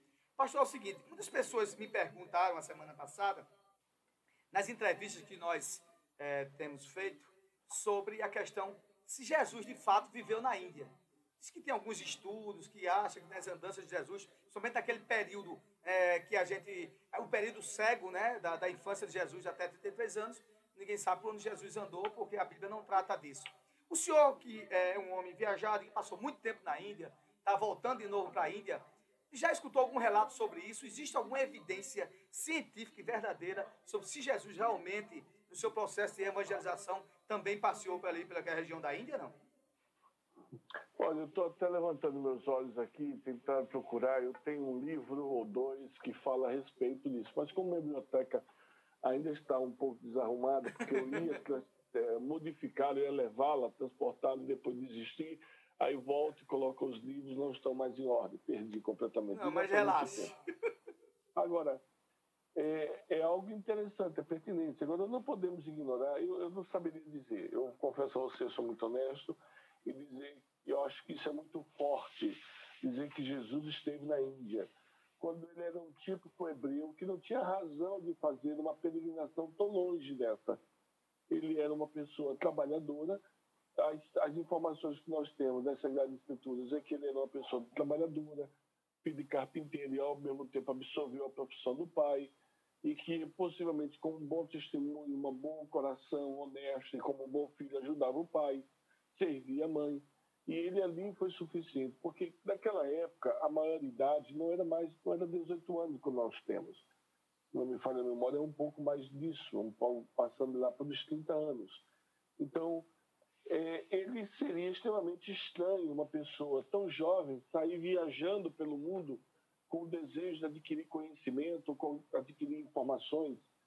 Porque a teoria de que Jesus esteve na Índia é exatamente para dizer que os ensinos que ele adquiriu, adquiriu lá no berço da Índia. que isso aí não foi de maneira alguma. Né? Se ele, Não é? Não se ele faz era o rei dos reis, né? vindo de uma coisa sobrenatural, não tá precisando adquirir conhecimento nenhum. Ele já tinha um É conhecimento dele. desconectado. É desconectado. Como é que essa teoria, essa opinião ou essa posição diz que Jesus viajou à Índia para adquirir conhecimento, para vir falar para os judeus? É verdade. Então, aonde, poderia ter, eu poderia, poderia aprender como criança, diz o texto, o relato, de que ele ainda novo foi para o templo, foi para servir as, as festividades, quando ele foi descoberto, quando ele foi visto, ele sempre, mesmo quando criança, ele pertencia e participava das festas judaicas, das festas hebraicas. E ali ele aprendeu, ainda como criança, sendo desenvolvido como gente natural, normal, não só pela sua, a sua natureza divina, mas a sua natureza humana sendo instruída, discipulada pelos pais e pela sua própria cultura e religião. Então, eu acho um pouco. A gente. É, é, é há uma. uma é, acho que. É, o senhor falou de livros, eu já vi uma vez alguém tratando sobre isso. Existia até um, um cara americano que.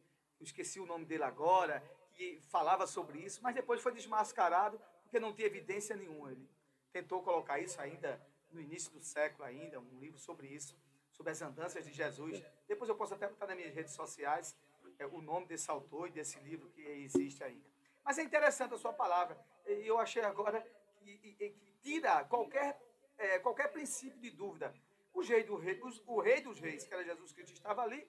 Não existia fato nenhum de ele estar procurando conhecimento, porque ele era o próprio conhecimento.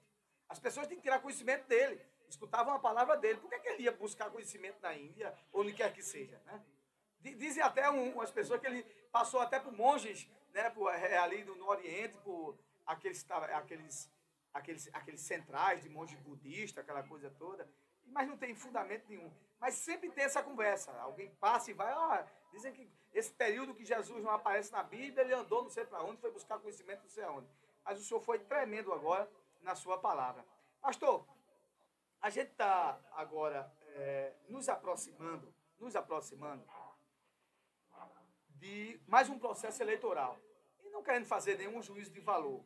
A grande pergunta hoje é, e a gente não pode parar de perguntar, é correto, é correto é, que líderes espirituais, líderes espirituais, chegam, cheguem nos púlpitos e definam quem é seus candidatos para que esses irmãos sigam eles, ou eles devem deixar de dizer, olha, vocês têm que é, opinar e ver o que realmente é melhor para o povo, para não ter tendência, porque muitas vezes a gente vê muitas vezes essas tendências e geram para um, um problema maior que até divide até, é, é, divide até os irmãos, né? porque cada um tem sua opinião. Qual a sua opinião sobre isso? Com muita tranquilidade, sem querer fazer juízo de valor, se é de direita, se é de esquerda, se é de centro. Qual a sua opinião sobre essa situação, hoje que tem, tem tanto acirramento político entre as pessoas, principalmente no meio cristão? Bem, eu acho que você usou uma palavra é, e essa palavra, quando saiu você no meio da pergunta, ela dá uma modificação completa quanto à e dá uma direção quanto à resposta. Você falou o pastor chegar ao púlpito. Não, pastor não. Digo pastor, púlpito. padre, monge budista, okay, líder espiritual, okay, bandistas, qualquer um. Okay. Né? Para não ficar uma coisa muito tendenciosa. O senhor tem razão. Para não ficar uma coisa tendenciosa. Então eu vou retificar. Que seja padre, líder budista, líder de monge, é, de umbanda, qualquer líder espiritual. Qualquer um que tenha a capacidade de reunir pessoas com segmentos diferenciados e colocar direcionamento partidário. Melhorou? Ok. Aí muda um pouco o tipo da resposta. É Deixa eu me dar apenas um leve 10, 15, 20 segundos a respeito de uma introdução. É, para não ser tendencioso. Nós temos um evangelho, é, nós temos um evangelho que praticamente eles vieram dos missionários, tanto a igreja protestante como a igreja católica. Esses missionários é, que vieram, eles implantaram, tanto com a igreja presbiteriana, congregacional, batista e tantas outras denominações, até Assembleia de Deus, e, e eles implantaram o evangelho com ausência clarificadora também de um discernimento maior quanto às responsabilidades sociais e políticas do cristão para com o seu país. Por quê? Porque eles eram missionários fragilizados no seu visto, ao visto de permanência de pregação dentro do país, para que eles não pudessem influenciar nas mudanças políticas internas de cada país. Já a Igreja Católica, parece-me que elas eram mais afoitas, os missionários. Por isso nós encontramos missionários, eh, padres, é, católicos tendenciosos, talvez de esquerda, de extrema esquerda e alguns talvez de direita e aí nós encontramos a comunidade de base, nós encontramos bastante a politização dentro da Igreja Católica, mas envolvida com política.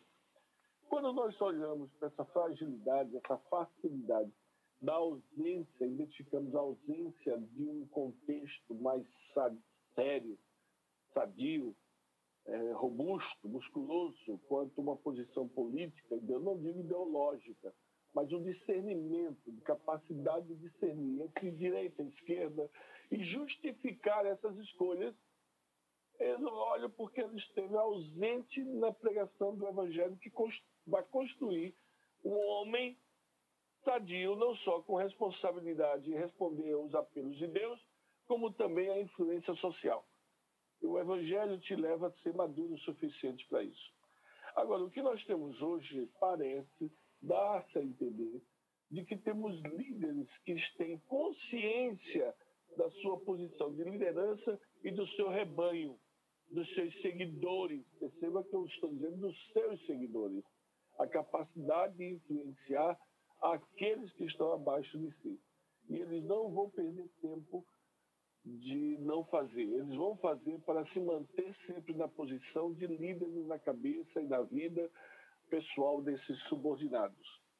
Então, eles ultrapassam um pouco o que eu, particularmente, diria, é, ultrapassa um pouco da responsabilidade. Eu acho que você deve ensinar teologia das suas responsabilidades sociais, de ter e concluir as suas próprias ideologias e saber por que não e por que sim, mas eu me abstenho da, da capacidade de influenciar na minha vida pessoal fora do púlpito, que o púlpito é para se pregar o evangelho Muito puramente bem.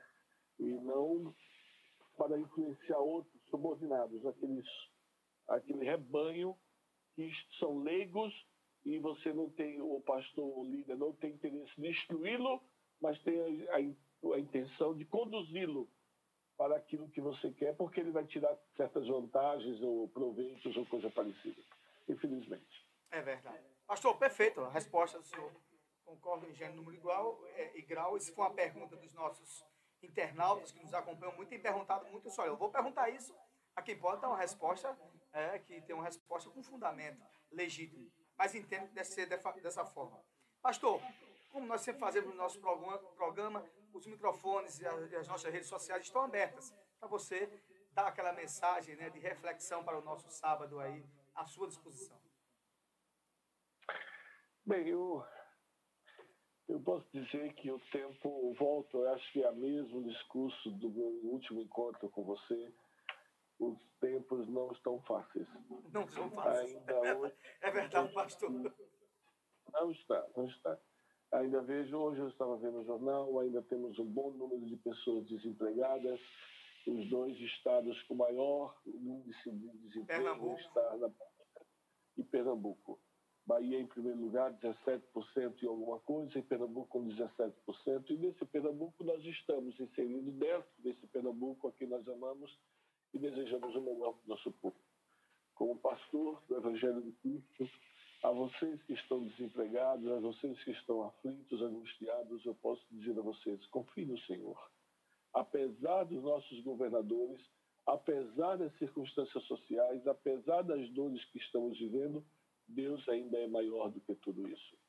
Ele é a nossa esperança, Ele é aquele que produz em nós uma, uma tranquilidade, uma paz, apesar das circunstâncias. São essa, é essa paz, é essa alegria que nós chamamos que precisamos ter, porque são elas, são esses, são sobrenaturais. Então a paz de Deus é sobrenatural que não está alicerçado independente dessas circunstâncias. Confie em Deus. Deus há de se manifestar para aqueles que assim confiam nele. Deus abençoe vocês, a você, Jadiel, a todo o seu ministério, a rádio, aos seus ouvintes. E, se Deus assim permitir, no tempo dele, espero a oportunidade de mais uma vez me encontrar com vocês. Ó, oh, pastor, muito obrigado. Muito obrigado pela sua oportunidade de você estar aqui. É uma honra tê-lo aqui, com seu vasto conhecimento, sua profundidade, sua palavra equilibrada, equilibrada nesses tempos tão né, que as pessoas estão todas numa tensão terrível, cada um quer puxar para um lado, para outro, mas tem sido um programa que tem equilibrado né, as opiniões, tem equilibrado as informações verdadeiras, feito o senhor acabou de falar, para que a gente não tenha é, tanto maquiar, né, maquiar a verdade. Então a gente tenta ao máximo fazer pessoas equilibradas e o senhor para nós é uma honra aqui quando é, tem esse tempo disponível, que a gente sempre conversa, mas o senhor tem, sua agenda muitas vezes está lotada, não pode entrar, mas a gente fica muito feliz com a sua participação aqui no nosso Paripense. Deus lhe abençoe tudo de bom para o amigo. Muito obrigado, viu? Muito obrigado. Paz do Senhor. Paz. Estivemos aqui ao vivo agora com o nosso pastor Adolfo falando sobre as, as, os grandes problemas, os grandes receios e as descobertas do nosso dia, mas com a mensagem de reflexão, de esperança para o nosso dia a dia nesse mundo atormentado, que os dias não são fáceis e não estão fáceis, como ele acabou de falar. A gente vai jogar o que agora, Anthony?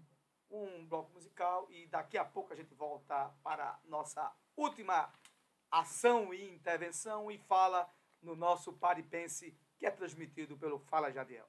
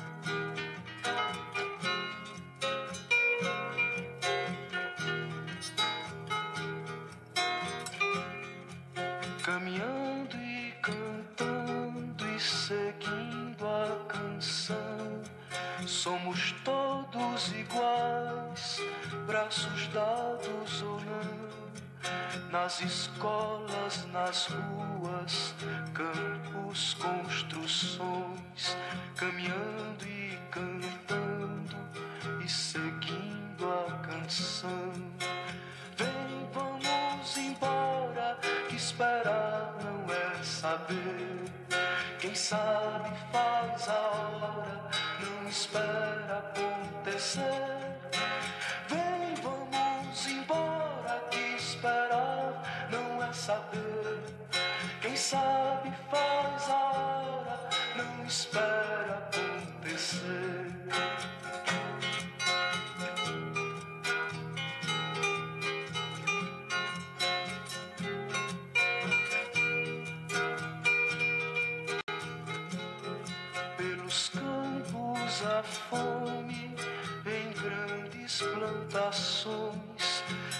Pelas ruas marchando, indecisos cordões, ainda fazem da flor seu mais forte refrão e acreditam nas flores,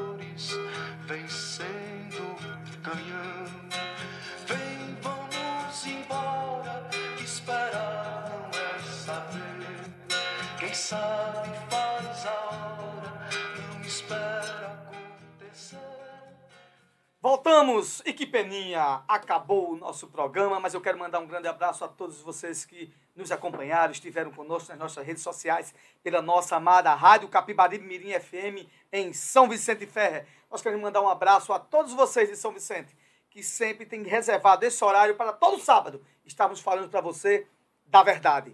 Porque, na verdade, a minha fala e a minha voz eu uso para aqueles que se calam, para defender os seus direitos. E saibam, não esqueça, se você não se importa com ninguém, um dia ninguém se importará com você. Deus abençoe a todos, até o próximo sábado. Um abraço. Pare e pense para vocês, o programa que leva mais informação para formar a sua opinião.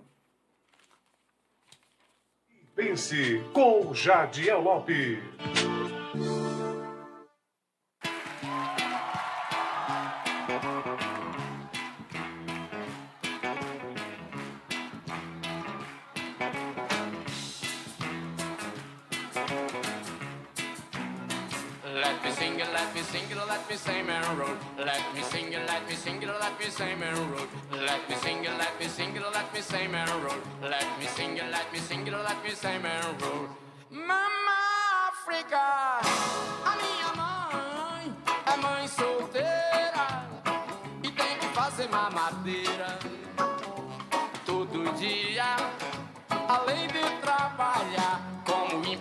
Empacotadeira nas casas Bahia. Mama África, a minha mãe é mãe solteira e tem que fazer mamadeira todo dia, além de trabalhar como empacotadeira nas casas Bahia. Mama África tem tanto que fazer, além de cuidar neném, além de fazer dengue. Filhinho tem que entender, Mama África vai e vem, mas não se afasta de você. Mama África, a